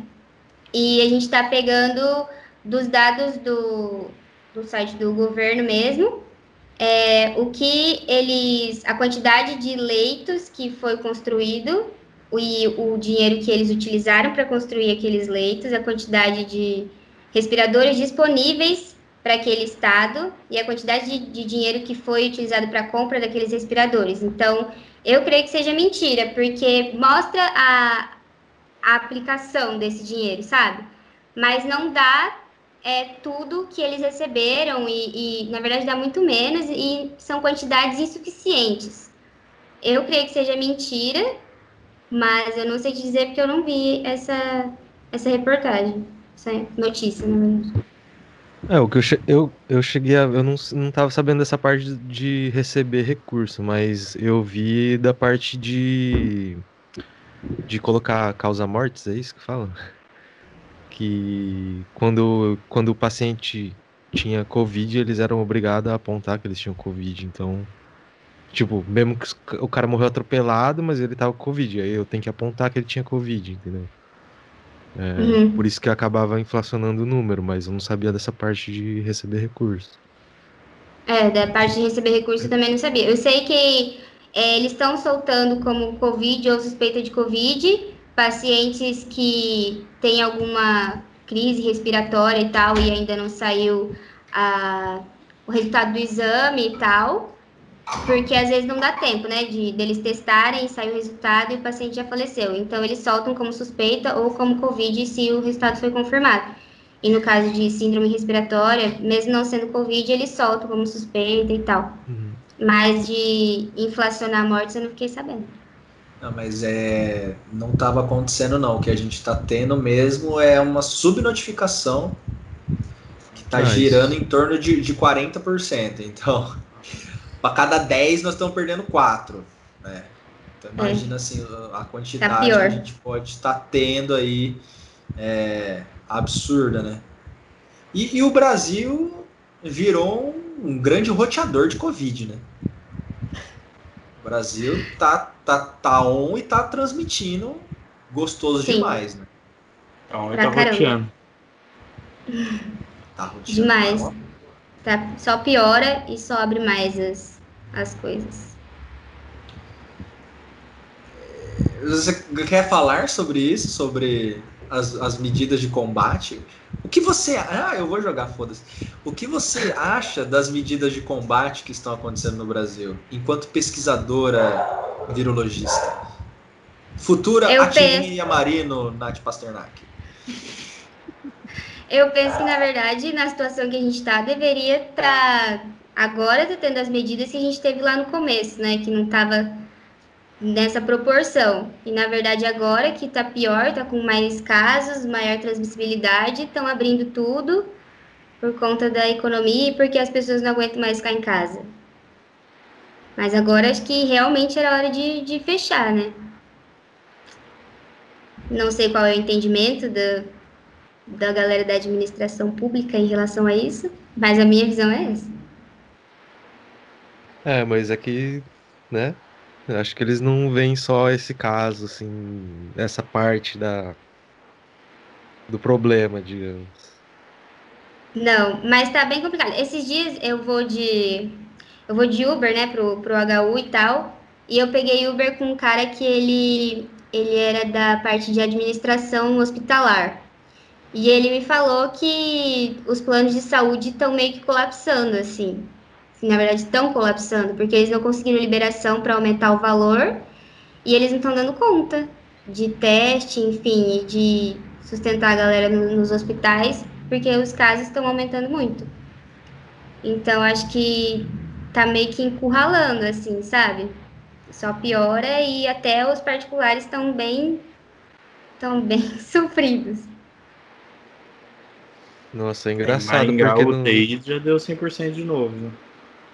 Engraçado que no começo da Covid, uma galera falava: Ah, tô tranquilo, não vou depender do SUS, tenho plano de saúde, tô tranquilo tal. Exatamente, Saulo. E agora tem gente com plano de saúde que não consegue leite e acaba tendo que usar o do SUS. Não, é, o SUS tá tendo mais leito do que plano de saúde. Chupa! É SUS, caralho! Defenda o SUS. Exato. Exatamente. Melhor Por favor, defenda o SUS. de saúde do planeta, política pública, política de Estado. Você, liberal safado, que tá escutando gente, vem me cancelar, passar o lovinho, tá? Defenda o SUS, meu consagrado, tá? Se depender do mercado, você é jogado dentro de um caixão, infeliz. Chegou o Saulo Protesto. Protesto. Eu fico puto, mano, porque o, o SUS é dois anos mais velho que eu, só. Então minha vida inteira foi no SUS. Minha vida inteira, eu sou vacinado, vacinado no SUS, operado no SUS, tratado no SUS. E o SUS é o. Ó, na moral, mano, você, você olha o planeta inteiro, planeta inteiro, quais os melhores lugares em que você tem um bom manejo da pandemia? Lo- locais com serviços nacionais de saúde bem estruturados. Tá? Fora o Brasil. o- não, o Brasil. Jean, o Brasil só aguentou aí, estamos chegando em quase Não, 12 eu tô brincando meses. só pelo 89 lá que você falou. Mas pode continuar. Então, o, Bra- o Brasil só não capotou o Corsa ainda por causa do SUS, meus queridos. SUS. Senão a gente estaria com as quatro rodas do Corcel para cima já, faz é tempo. É, isso é real. SUS está dando um bom apoio para os hospitais particulares. Que já falaram que não vão mais abrir leito. Ah, mas o É. mercado não se regula? Só para jogar aqui uma polêmica no ar. Não, mas é, cara. Assim, a gente tem, tem observado. Ah, eu, eu fico, fico fuçando, né? Fico caçando, tentando entender o que está acontecendo. Ah, a Gabi falou uma. Principalmente ele, quando ela começou a falar da vacina, né? É, questão política que, que envolve, né? Tudo isso, né? A, a, a politização. E aí eu, eu não gosto muito de, de cair no discurso de ah, não podemos politizar. Não, a gente precisa politizar a vida a todo momento, né? O problema é o que a administração brasileira do senhor presidente Jair Messias Bolsonaro, do, do ministro da Saúde, general especialista em logística, Em logística. né, que não sabe a diferença de hemisfério norte e hemisfério sul, senhor Eduardo Pazuello, é, a pior gestão da pandemia por questões ideológicas das mais burras da face da Terra. Bicho, a gente está com um problema diplomático com a China, meu irmão. Sabe? A China não está mandando insumos, a China não está mandando IFA, nem vacina pronta pra gente, porque os caras ficam agindo igual um bando de macaco prego lá em cima em Brasília, dando liberdade para o chanceler usar a bandeira do império nas suas, nas suas entrevistas, para o filho do, do presidente da comissão de. Como é que é o nome da comissão lá do cara? De Relações Exteriores, ficar falando mal do principal parceiro comercial do Brasil. Então, assim, é, isso que a Gabi. Quando a, a gente fala meio. Eu falo meio puto, né? Mas eu, eu falo baseado em alguma realidade. Quando a Gabi colocou, né, do, do âmbito da gestão política e financeira dos recursos que estão sendo alocados, ah, ok, a União está fazendo a parte dela dentro de um negócio chamado federação, tá, meus queridos? A União tem a obrigação de repassar recurso, meu querido ouvinte, principalmente num estado de emergência, como está colocado desde o ano passado, vigente até 31 de dezembro de 2021. Mas fica naquele assim, não, eu não vou porque eu não vou fazer isso porque é meu adversário político. Ah, eu não vou aceitar a vacina porque ela é da China e a China tá colocando 5G e, e chip dentro Meu da vacina para que a gente vire roteador de internet. Imagina que da hora, mano. Todo mundo Gostaria. roteando 5G. Pô, a gente ia fazer lives muito loucas no meio da rua, igual o Cid faz. É, mas aí fica nessa briga idiota. Não, não vou fazer porque a vacina é de tal país, é de outro país, porque foi o meu adversário político que está fazendo isso. Caçou! As pessoas estão morrendo. Estão morrendo. Não matemos mais pessoas. Saulo protesta, vai parar um pouco aqui, que eu tô agitado. Não, mas é exatamente isso. Então, é, não é momento para ficar em crise de é inimigo de não sei o quê, não me apoia não sei o quê. Tipo, tem que todo mundo se unir e para acabar com isso logo, sabe? Mas ouvi dizer que parece que o governador quer fechar a ala Covid aqui do HU. Não sei se vai conseguir, mas estamos nisso. É. Ativou uma, o modo Saulo protesta novamente. Turbo. É. Segundo senhor ele, Carlos Massa Júnior, senhor Carlos Massa Júnior, nosso governador do estado do Paraná. Puta que o pariu, hein, meu consagrado? Vai fazer o quê? Vai fazer a galera passar café no bule pra tratar a Covid? Comer alho, é. comer alho. Comer alho? Ele, não precisa mais.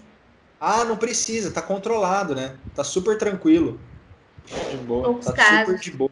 Cadê a... E aí, o Paraná não tinha feito esquema com a Sputnik lá? Pois é. É a Rússia brasileira. Tinha.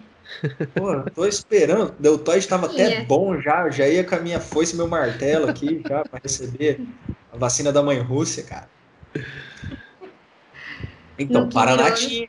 É, então, isso aí, isso aí surgiu na, na, nas pesquisas, nas discussões de vocês, porque assim, vários estados estavam com propostas de, de aquisição de vacina de N laboratórios, etc., mas não consumou. Sabe o que, que rolou, o que, que não rolou?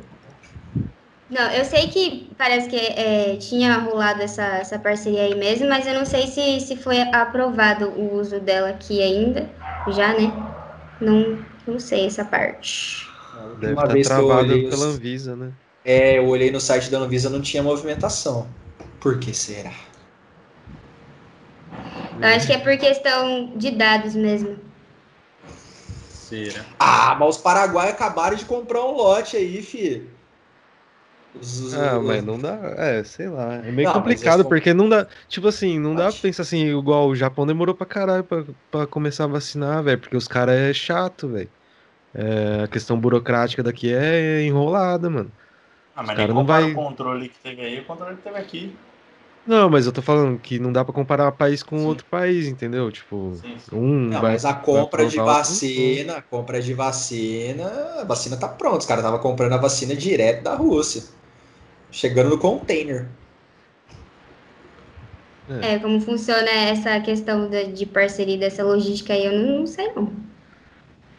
Se é vai ter vacina russa aqui. Mas no caso, se a Anvisa não liberar, não tem jeito, velho. Não, não tem. Não. Mas caralho, né? Ó, vamos lá. Tem a Sinovac, tem mais uma outra da China, Pfizer. Sputnik 5, Pfizer, AstraZeneca, duas de Cuba. Qual tinha outra? Tem a Nova Vax também. Oito, oito, oito, oito, oito vacina. Oito vacina, velho. Só uma tá bom, velho. Não, mas tem oito, os caras liberaram duas, sabe? O planeta inteiro trabalhando, mas só liberou o Brasil. até a China, por que, que não libera da Rússia? Se os caras é tão xenofóbicos assim, xenofóbicos. É porque. É, toda aquela questão de burocracia. O Dória é bom no marketing, velho. só lembra que o pai do cara fez o dia dos namorados. bicho. Sim, Então os caras entendem de marketing. os caras entendem de marketing, velho. Então, assim, ele, ele botou o Biruleib em xeque. Se o Biruleib não aprovasse, ele ia ficar mal. É, enfim. O que mais vocês acharam de absurdo, Gabi? De fake news, você fala? De, de tudo, de fake news, de gestão porca, que mais assim te fez vontade de sair, catar um chinelo e dar na cara das pessoas.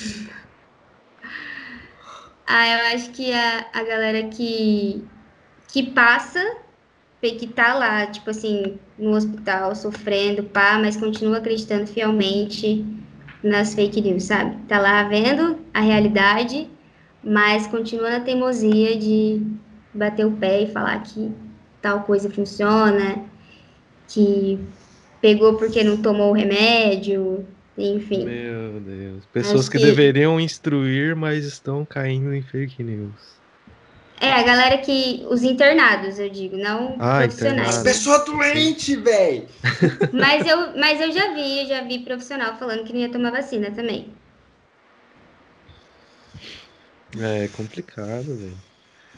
É, médicos. Meu Deus. Triste. Triste. Mas Alô, existe. mediciner. Triste, mas Sim. existe. Os médicos da empresa medicina.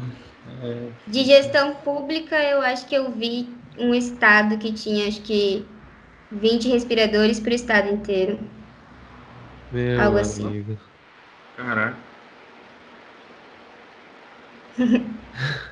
Sem contar os, os, os incontáveis hospitais de campanha construídos, não abertos, desmontados, não trabalhados. Exatamente. Bom, já Complicado. que tá, tá mó na bad vibes aqui, eu gostaria de pedir para trocar de assunto aqui, falar de TechPix. Vamos falar da, da vida universitária da Gabi, que eu acredito que deva ter sido muito mais Tranquila. é, tranquila. Não, é- não era a palavra que eu ia falar, mas tudo bem. Familiar. Perto de uma Tranquila. pandemia. Conta pra gente como é que foi, assim, seu envolvimento com a Atlética, com.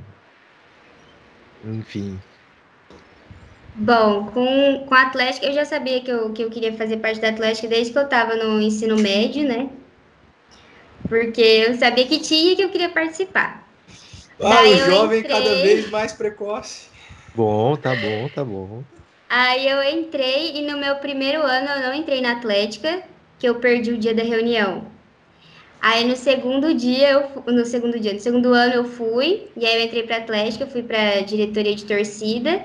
Na época a gente cuidava das Pereira Cats, que depois veio a se tornar, dividir, né, entre torcida organizada e Cheers.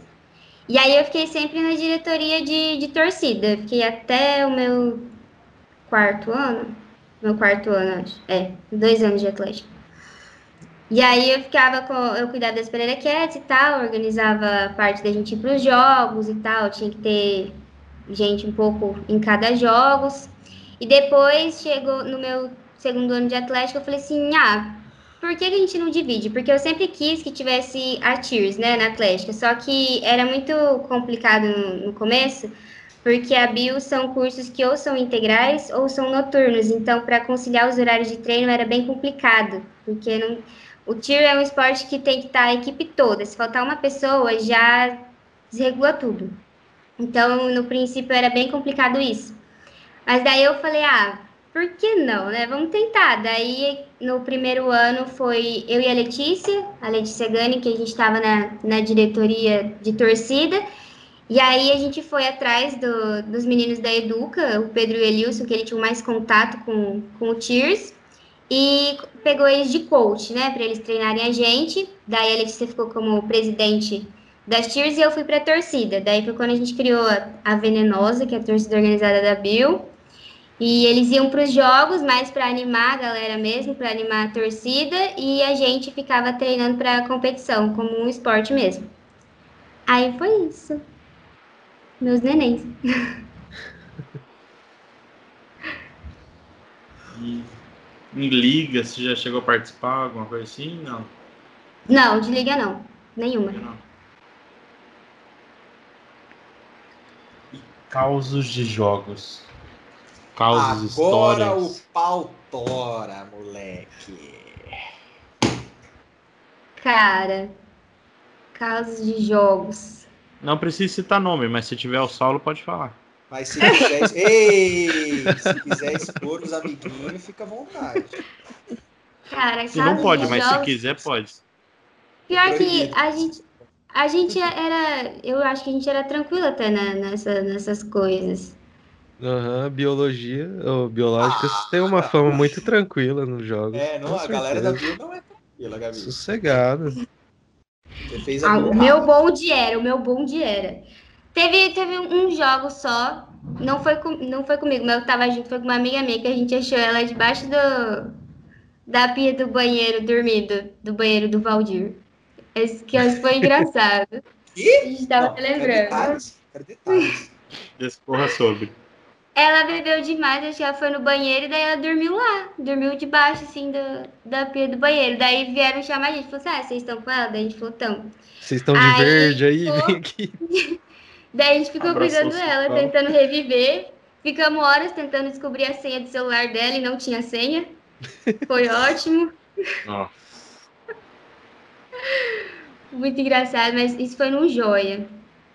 De jogos pra fora, acho que não teve nenhuma loucura, que eu me lembre, que eu me recorde.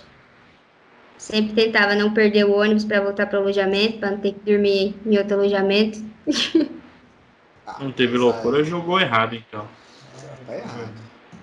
Com consciência. É, além de essa coisa de perder o ônibus pra ir embora pro alojamento, foi onde nasceu o Ei Não Vai Embora, né? Que a galerinha da 11 ficou pra trás lá na Economidas, Não perdemos o busão. E aí ficou, velho. É triste. Teve, no último Engenharia das que eu fui, se eu não me engano, a gente perdeu vários ônibus, mas porque lotava muito rápido, e a gente ficou na chuva, tipo, horas, quase até amanhecer o dia para esperar o próximo. Quando chegava o próximo, nunca dava pra ir. Quase a gente amanheceu lá no meio da lama do negócio, até conseguir chegar no alojamento, tava de manhã. E para tomar banho era o caos também. E, Nossa, só deselegância. Você tomava banho nos jogos? Lógico, eu tomava.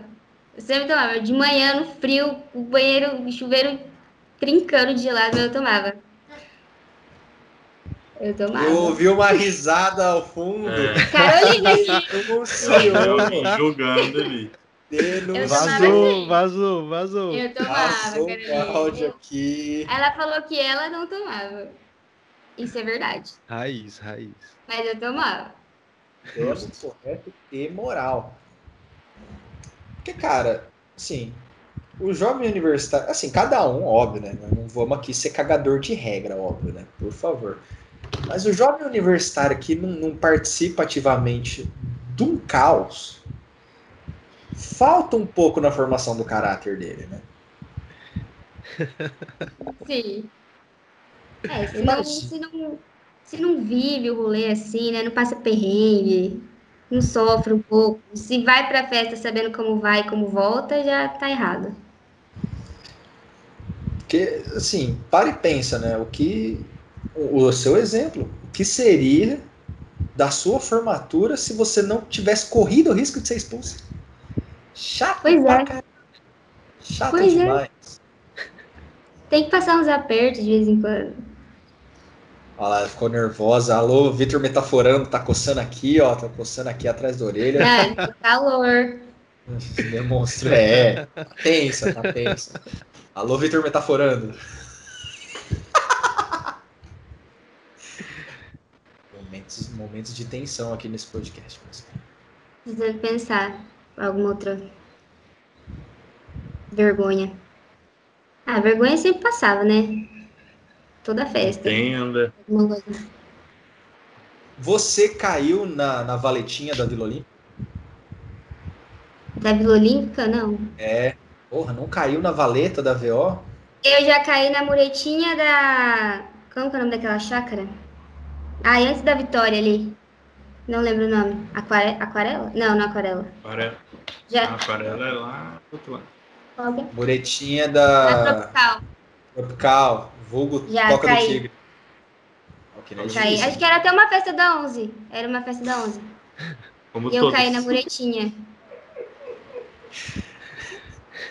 Eu tava em cima assim da muretinha dançando, eu escorreguei, eu caí de costas assim, em cima da muretinha, ralou tudo. A Carolina está rindo da minha cara nesse momento, Inclusive, fazendo o bico. era um show de sex samba também. Era, era mesmo. Nossa, foi um combo. Foi doeu. aquela. Foi aquela do, do, do arraiá, gelado pra caralho? Foi, foi. Nossa. Era um arraiá real. Mano, um dos dias mais frios da minha vida. Então, é, depois eu fiquei com sangue quente, porque eu me ralei inteira naquela muretinha.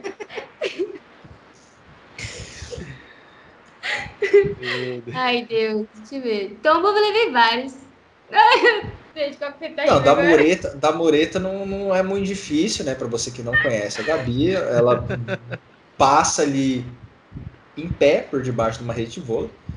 É, não, não estou brincando, estou sendo realista. Inclusive, se você quiser ter uma noção do tamanho dela, procure a minha entrevista com ela no vôlei de praia.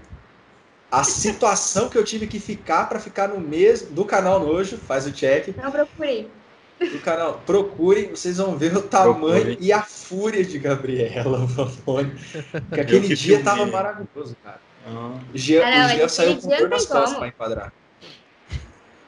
Você era revoltadinho de jogos? Desculpa, Jean. Você era hooligan? Ah, eu, eu, eu geralmente eu, eu ficava meio estressada, assim, nos jogos. Mas é por torcer mesmo. Mas de arrumar briga, essas coisas assim, não. Jogando. Nunca não. Eu não jogava. Só Eu não jogava, tretava, eu não Seu esporte era Eu treta, tor- então. É, eu só torci e depois eu entrei nas cheers, mas assim, de, jogos assim, não. a diretor de torcida. nunca tive não habilidade. torcida. Ah, mas briga, tipo, a gente arrumava treta, assim, mas de forma saudável, assim, xingar e tal, não, dar tomar no cu. Sem xingar. Ah, e tá. Xingando, mas de brigar, brigar mesmo. Até porque acho que não tem nem tamanho pra isso, né? Pra sair no soco. Que eu, eu, eu seria um pouco. Sairia perdendo, talvez. Ai, perdi bastante com isso. Não, mas a, a- o histórico da Bill é de pessoas assim, muito coléricas, sanguíneas, que torcem com muito afinco e volta e meia tinha uns entreveiros, né? Ah, eu já vi vários. Já vi vários entreveiros. Você estava eu- presente na, na briga contra a menina do direito, que a galera foi no D34 cobrar Caraca, ela? Como é que era o nome dela? Eu tinha acabado de Cindy, entrar. Cindy, Cindy. Eu tinha, eu acho que eu tinha acabado de entrar, mas eu, eu ainda não estava tão envolvida, assim, eu não fui. Mas eu fiquei sabendo depois. Eu lembro Eu que. Eu, eu, lembro, eu sei, eu sei alguma- uma- algumas pessoas que foram, mas eu não fui, não. Não foi o. Eu não tava rolê tão na penas de galinha lá? Não. Oi? O quê? Teve um rolê de umas penas de, penas de galinha lá. Teve um rolê, mas não lembro com quem que era. Era alguém Foi isso, Foi esse. mas foi depois. Foi esse. Foi depois, né? Depois. Ah, isso daí as meninas foi buscar a, a Cindy lá no meio da aula dela. No meio Foi. da aula, mano. Esse foi feio. Mas acho que foi no meu primeiro ano, eu ainda não tava na, na Atlética. Eu sei lá porque começou. Eu lembro que foi uma treta de grupo de Facebook, cara. Aqueles É, grupos o de grupo do Facebook. Joia. Foi o grupo do Foi Joia. muito joia. O Mas a pergunta- A pergunta é quem era Cindy, né, velho? E aí a galera foi lá conferir pra ver quem que era. Conferir na porrada. É, mas foram no veneno, foram no veneno. Não é que Foi. foram, foram no veneno. É, Montou uma tropa que eu, eu fiquei um pouco assustado. Ali a gente começou a perceber o potencial destrutivo da internet. Como se propagavam as informações. É, moleque, o negócio, um falava do outro, xingava, e ô, não sei quem falou, ou então, ali, ó, falou que vai pegar você. Ih, ó lá, ó, vai lá. Ih, cara, ela tá em tal sala. Rapaz, coisa de duas horas tava feito o ponteiro. Já foi o bom Nossa. de ir lá pegar a menina. Eu fiquei um pouco assustado. Você foi no bonde, Sal? Não, eu não fui. Eu fui, a menina regou na hora. Eu fui. Aí eu fui com o celular na mão, pá, preparado já pra, pra, pra criar Pra filmar. conteúdo pra internet. Da galera Tiraram. que filma enquanto o outro tá apanhando um monte. Ah, mas eu não conhecia a Cindy, essa é a verdade. Nossa, mano. Eu já participei de uma dessa aí, mas na escola. Ah, Sala, não mente não, porque nem tinha câmera na sua época de escola. Não! Ah, tomar no seu cu, rapaz. Foi filmado numa Cybershot. Sony Nossa. Cybershot. Tech Só for Pix, terceiro ano, então. MP3, Sim, mano, foi- MP5, foi- Não, foi no MP7. segundo ano, foi 2006. A conhecida Batalha da Lua Cheia.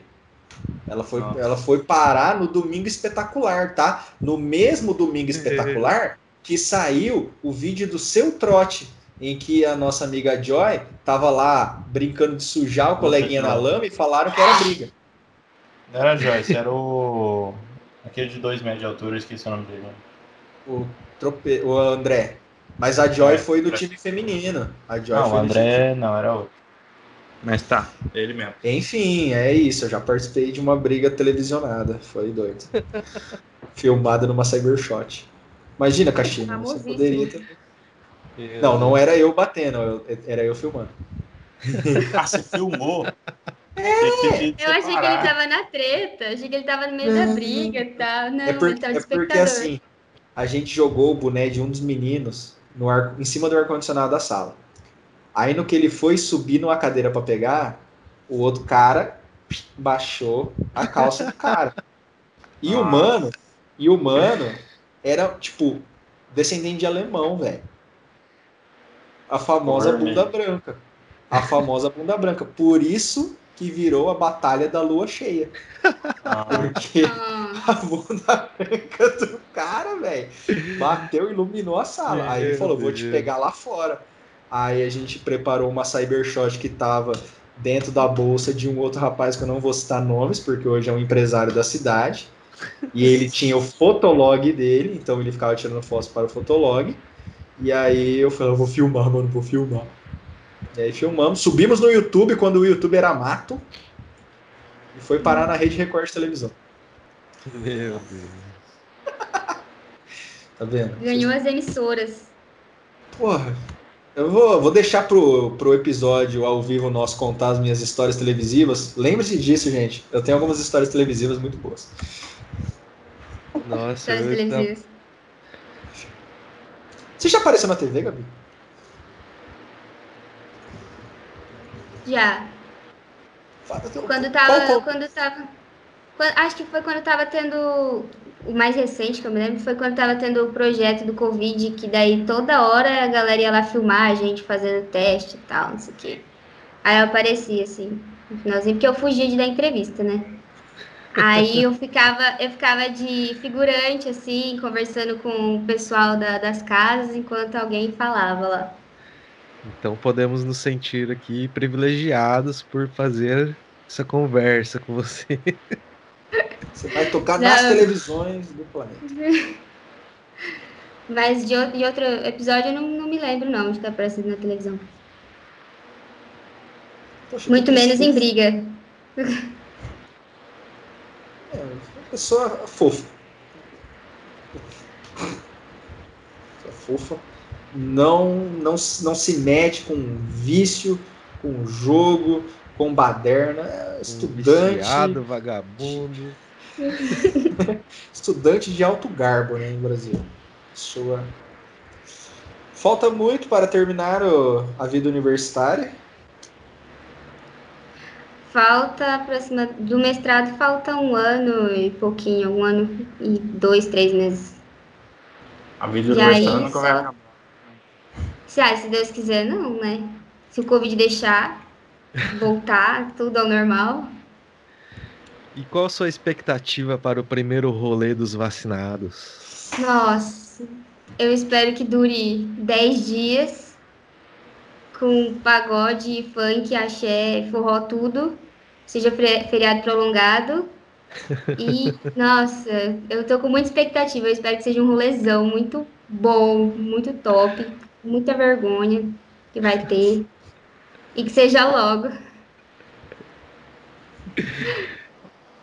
É isso. Eu, e que eu, eu não caia.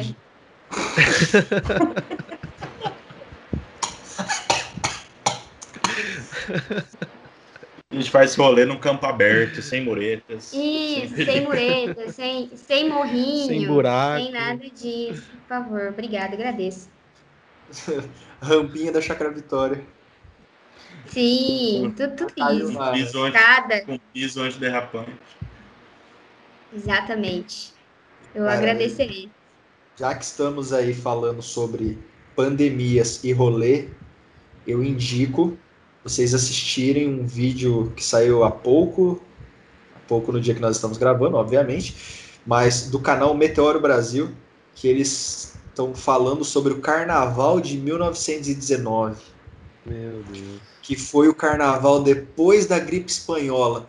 Há relatos que foi o maior pautorismo da história brasileira. E que nós ah, vamos. É isso que eu quero. É. A boate foi uma devassidão desgraçada. Maior bacanal a céu aberto. Não, não é assim também, cara. Isso é um canal familiar, pô. Espero é que a gente é o Woodstock brasileiro.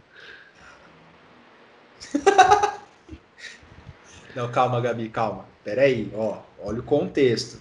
Esse reproduza é o carnaval ou pessoa? Você tem que. É, ou ficou carnaval. no ar, cara. Não, ficou no carnaval. ar. Meu Deus. Tomar cuidado. Tomar cuidado com o que a gente Começa pede. suas palavras, parça. Calma, calma. E se for, repro... se for reproduzir, não reproduza e use camisinha. Isso. Vamos tomar Mas- cuidado. Eu fiquei um Você pouco entendeu? Eu entendi. Ah, bom. Achei que você não tinha entendido. Eu Falei, caralho. Ah, rapaz, vou até virar o ventilador aqui. Gabi, Hum. para a gente ir encaminhando nosso papo para um bom dia, boa tarde, boa noite, fim de conversa para o jovem. O que você tem a dizer para o jovem? Você é jovem, mas já não está ficando tão mais jovem. Mas o que você tem a dizer para o jovem? Qual o seu, qual, o que, o que você tem para ensinar para o jovem? Nossa, o que eu tenho para ensinar aqui. Profundo isso. não? Demais. Só mensagem pro mundo. Mas, cara, pra galera, tipo, viver todas as fases da vida, principalmente da graduação, que eu sinto muita falta de tudo, de como era tal, que as- as responsabilidades eram bem menores, a gente estudava tal, mas podia ir para as festas e meter o louco sem pensar no amanhã. E, mas ter consciência, sabe? Tipo, pesar os prós e contras, não meter os pés pelas mãos, principalmente no momento que a gente tá, tipo, colocar a mão na consciência e, e entender que não é momento de pensar só em si, sabe? A gente tá lidando com diversas vidas e tal. Então, eu sei que todo mundo quer sair, todo mundo quer meter o louco, todo mundo quer encontrar os amigos, ninguém aguenta mais ficar em casa, mas quanto mais a gente colaborar, antes tudo isso vai acabar e antes a gente vai, a gente vai poder reproduzir esse carnaval aí, o carnaval, no caso. e meter o louco todo mundo junto. E é isso. Aproveite todas as fases da vida, muito, muito, muito, mas com juízo. O objetivo final é torar o pau mesmo. É, Chapada mais ligado. Igual cachorro. E o Maurição, o Maurição ele fez essa fala no final da nossa conversa. E aí eu vou perguntar para uma pessoa especialista agora, então. Vendo isso tudo, você acha que a gente sai melhor ou pior da pandemia? Eu tinha esperança de saísse melhor. Há um tempo atrás eu tinha esperança de que saísse melhor, que seria um período assim que a galera ia colocar a mão na consciência e ser menos egoísta e entender que ninguém é melhor que ninguém, todo mundo precisa um do outro, não dinheiro não compra saúde, a gente está vendo isso, mas eu tô vendo que tá sendo meio que em vão, né? A gente tá vendo todo o jeitinho para desviar a vacina e todo mundo aglomerando porque tá pensando só em si, então eu acho que vai sair igual ou pior, na verdade, porque agora a gente sabe as pessoas que se importam com os outros, né, que estão próximas da gente ou não, mas a gente sabe quem se importa com os outros e quem não se importa. Então eu acho que vai estar a mesma coisa ou pior, na verdade, porque as pessoas não têm nem nem se preocupam em esconder isso mais, né? É, o, a, o anúncio da vacina já liberou a cura para a galera, né? É, é, a gente já viu que é só, é só um feriado, alguma data comemorativa que parece que não existe mais Covid, né? Não existe mais o caos que está instalado. Não, não dá, cara. Ô, des... desviar a vacina. Desviar a vacina, velho. Ou, na moral, os malucos. Alô, você profissional da saúde que está colocando a seringuinha no braço do velhinho e não está apertando, ou então que está colocando soro fisiológico no lugar, quer que você morra. De Covid. Tá? Afogado nos seus próprios pulmões. filho da puta. O Saulo tá. tá em. tá em. com muita raiva nesse episódio aqui. É uma coisa que me deixou muito de cara também foi a ética de ética de alguns profissionais de saúde também. Nessa nesse período. Que eu fico vendo assim a galera que tá lá no meio do, do caos e ao mesmo tempo tá nem aí para tudo, sabe? E eu fiquei bem, eu fiquei bem frustrada assim, pessoas próximas até. O é, profissional da saúde indo pro pautorismo, né? É um absurdo. Eu, eu, vi, eu vi uma pessoa, não vou revelar a pessoa no Instagram, não vou revelar nomes, mas a pessoa atua em hospitais. Hospitais. E a pessoa estava no rolê todo santo dia e viajando para outros estados. Todo santo dia não, né? Vamos ser, vamos ser justos, né? Fim de semana só. De sexta a domingo ela ia pra bagunça, né? Essa pessoa muito consciente do que faz. Não seja essa pessoa, sabe? seja um filho da puta. Porque você talvez não, não sofra nada. Talvez você pegue, fique chato, fique tipo eu, assim, só com as sequelas de atenção. Né? Percebi isso, agora estou com sequelas de atenção você pode ficar com a sequela pulmonar. Tenho amigos que tiveram perdas de 25% paladar. da audição. Não, paladar e olfato, cara, porra. Parece que você está comendo o, o, papel higiênico, é muito gostoso. Você não sente gosto de nada com absolutamente porra nenhuma. Sommelier e... de água. Sommelier de águas. não dá, não dá, não dá para ser nem sommelier de águas quando você está sem o seu paladar e seu olfato. E ah, a Gabi, eu falei com ela sobre essa questão um tempo atrás também, como me irritava pessoas que são de, de, de profissões da saúde, linha de frente, que conhecem o processo em nome, sei lá, de que saúde mental é essa que estão falando tanto que não aguenta. A saúde, da, a saúde mental da pessoa derreteu a, até entre o, o ano novo e o carnaval agora, né? Derreteu completamente que né, fica saindo, se revoltando, é, justificando o erro do tipo, ah, se todo mundo, todo mundo tá, tá saindo, todo mundo tá fazendo, eu vou sair também e ah, é minha responsabilidade. Às vezes, meu amigo, você não mata você, você mata outra pessoa. Tá? que eu ouvi bastante também foi, ah, eu já tô saindo para trabalhar, o que que tem? Eu sair para ir pro bar, ou enfim. Mas no seu trabalho você tá protegido, né, velho? Você tá usando, tipo, todos os EPIs e tal. No bar você não tá usando nem máscara, entende? Então, são justificativas assim que não convém. É, é muito nada a ver, assim. Outra, 8 Sim. horas de exposição é bem menos do que 12 horas de exposição por dia. Né? Meus queridos, com vocês. Suas mensagens. Não, eu queria perguntar pra Gabi se ela tem alguma indicação aí. Hashtag fique em casa, né? Com certeza. Por favor, fique em casa, use máscara, se protejam, porque cuidando de você, você vai estar cuidando do próximo, né? De quem tá ao seu redor. Porque as pessoas falam, ah, mas eu não sou grupo de risco, eu sou jovem, eu não sei o quê, Sou tem atleta. histórico de atleta. É, mas a gente tá vendo que já não é mais uma regra isso, né? É, o número de pacientes mais jovens na UTI aumentou muito. E não é, não é uma regra, não é porque você é jovem que você está protegido. Enfim, eu já vi pacientes de 80, 90 anos saindo da UTI andando e eu já vi pacientes de 20 e poucos anos morrer. E ele não tinha comorbidade. Ele só estava com Covid.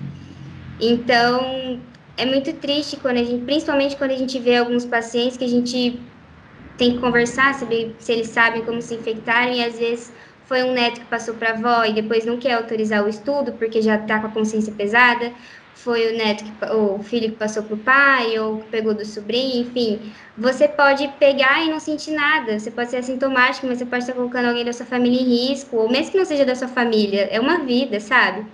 Então, se puder não, né? Se não precisar, tipo, ir trabalhar e tal, puder realmente ficar em casa e se cuidar, é muito importante nesse momento, porque são milhares de vidas que tem em jogo. E usar É, a eu- máscara do jeito certo. É que o que eu falei de indicação era mais assim, tipo, filmes, livros pra galera fazer Ah. em casa, mas tudo e bem. já que vai ficar em casa, É, já que vai ficar em casa, já aproveita Cara, aí o que, que você anda assistindo. Olha o Saulo Eu colocando a muita- calcinha na cara agora. Assiste série, assiste podcast, documentário, vai se ter informação de qualidade, né? Segura. Se você não quer mais saber de Covid, vai assistir um filme, uma série, um desenho, alguma coisa assim. Aprender a cozinhar alguma coisa nova. Enfim, passar mais tempo com a família, que eu acho que principalmente esse período de isolamento serviu para unir mais as famílias, né? Porque a gente naquela correria, muitas vezes os pais nem passavam tempo com os filhos e agora tiveram essa oportunidade. Então, vai se conhecer, saber do que você mais gosta de fazer, enfim. Mas não fica aglomerando, não. E o que, que você tem assistido, assim, visto, feito? Eu tenho. Eu assisti alguns documentários sobre a mente humana, né? Estou estudando bastante sobre autoconhecimento também. Estou mais voltada para essa. Quando eu, eu não tenho que ler sobre Covid, que eu tenho essa opção, eu tento desfocar completamente e ir para outras áreas. No momento está sendo autoconhecimento. você tem um Instagram sobre isso, não tem? Faz a Tenho. propaganda. Faz o merchan. A Florescer.autoconhecimento, pessoal. Sigam lá. Sou Como, ótima. fa- com como fala merchan. de novo, fala de novo. É florescer.autoconhecimento. Vai estar aqui, ó. Não vai tá aí não, Saulo, não pode, caralho. Vai tá, no- vai tá aí, vai tá aí Na na descrição, na descrição da foto, na descrição do vídeo. E é isso.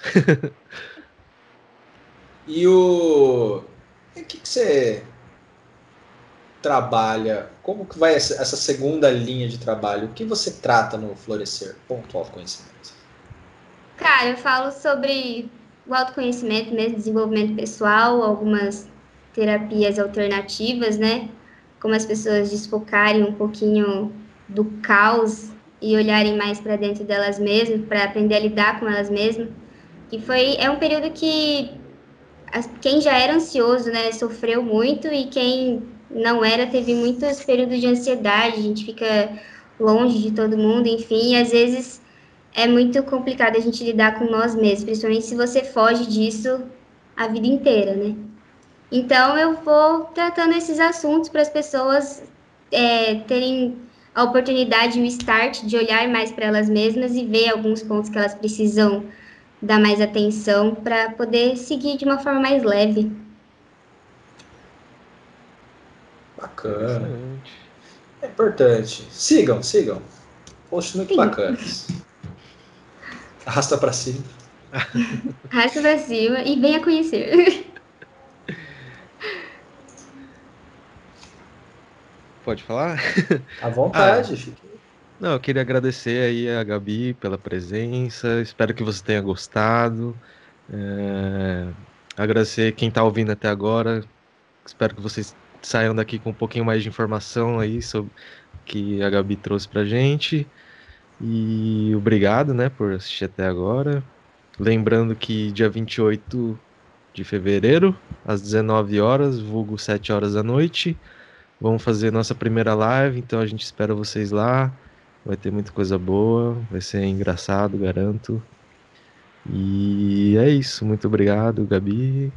E tamo Obrigada a junto. Siga, siga a gente nas redes sociais e é isso. Horário de Brasília, é importante a gente salientar, 19 horas, horário de Brasília, GMT menos 3, Kashima se fudeu. Tá tranquilo. Jean, Eu queria agradecer também a presença da Gabi aí, essa conversa. Deu para tirar umas dúvidas também que eu, que eu tinha. E tô lembrado do cupom da Icom, os dois cupons. Então, 044 Podcast 30 para quem é novo usuário do aplicativo e 044 Podcast 20 para quem é, já é usuário antigo do, do aplicativo. Então pede lá seu rango, Agora já está acabando a conversa, mas para o próximo, para a live, já pede já um pouco antes das 7 para comer assistindo a live. E obrigado a todo mundo, obrigado pela, pela atenção, pelo tempo, por esse mais de duas horas aí junto com a gente. É importante salientar, 20% de desconto, meu consagrado. Quem, qual- algum Isso. cupom que chega lá na notificação do seu celular é 20%? Nunca. Nós temos essa exclusividade, mimos só para você, ouvinte do nosso querido podcast. Gabi, muito obrigado. Bom, Obrigada, ver, queria agradecer vocês.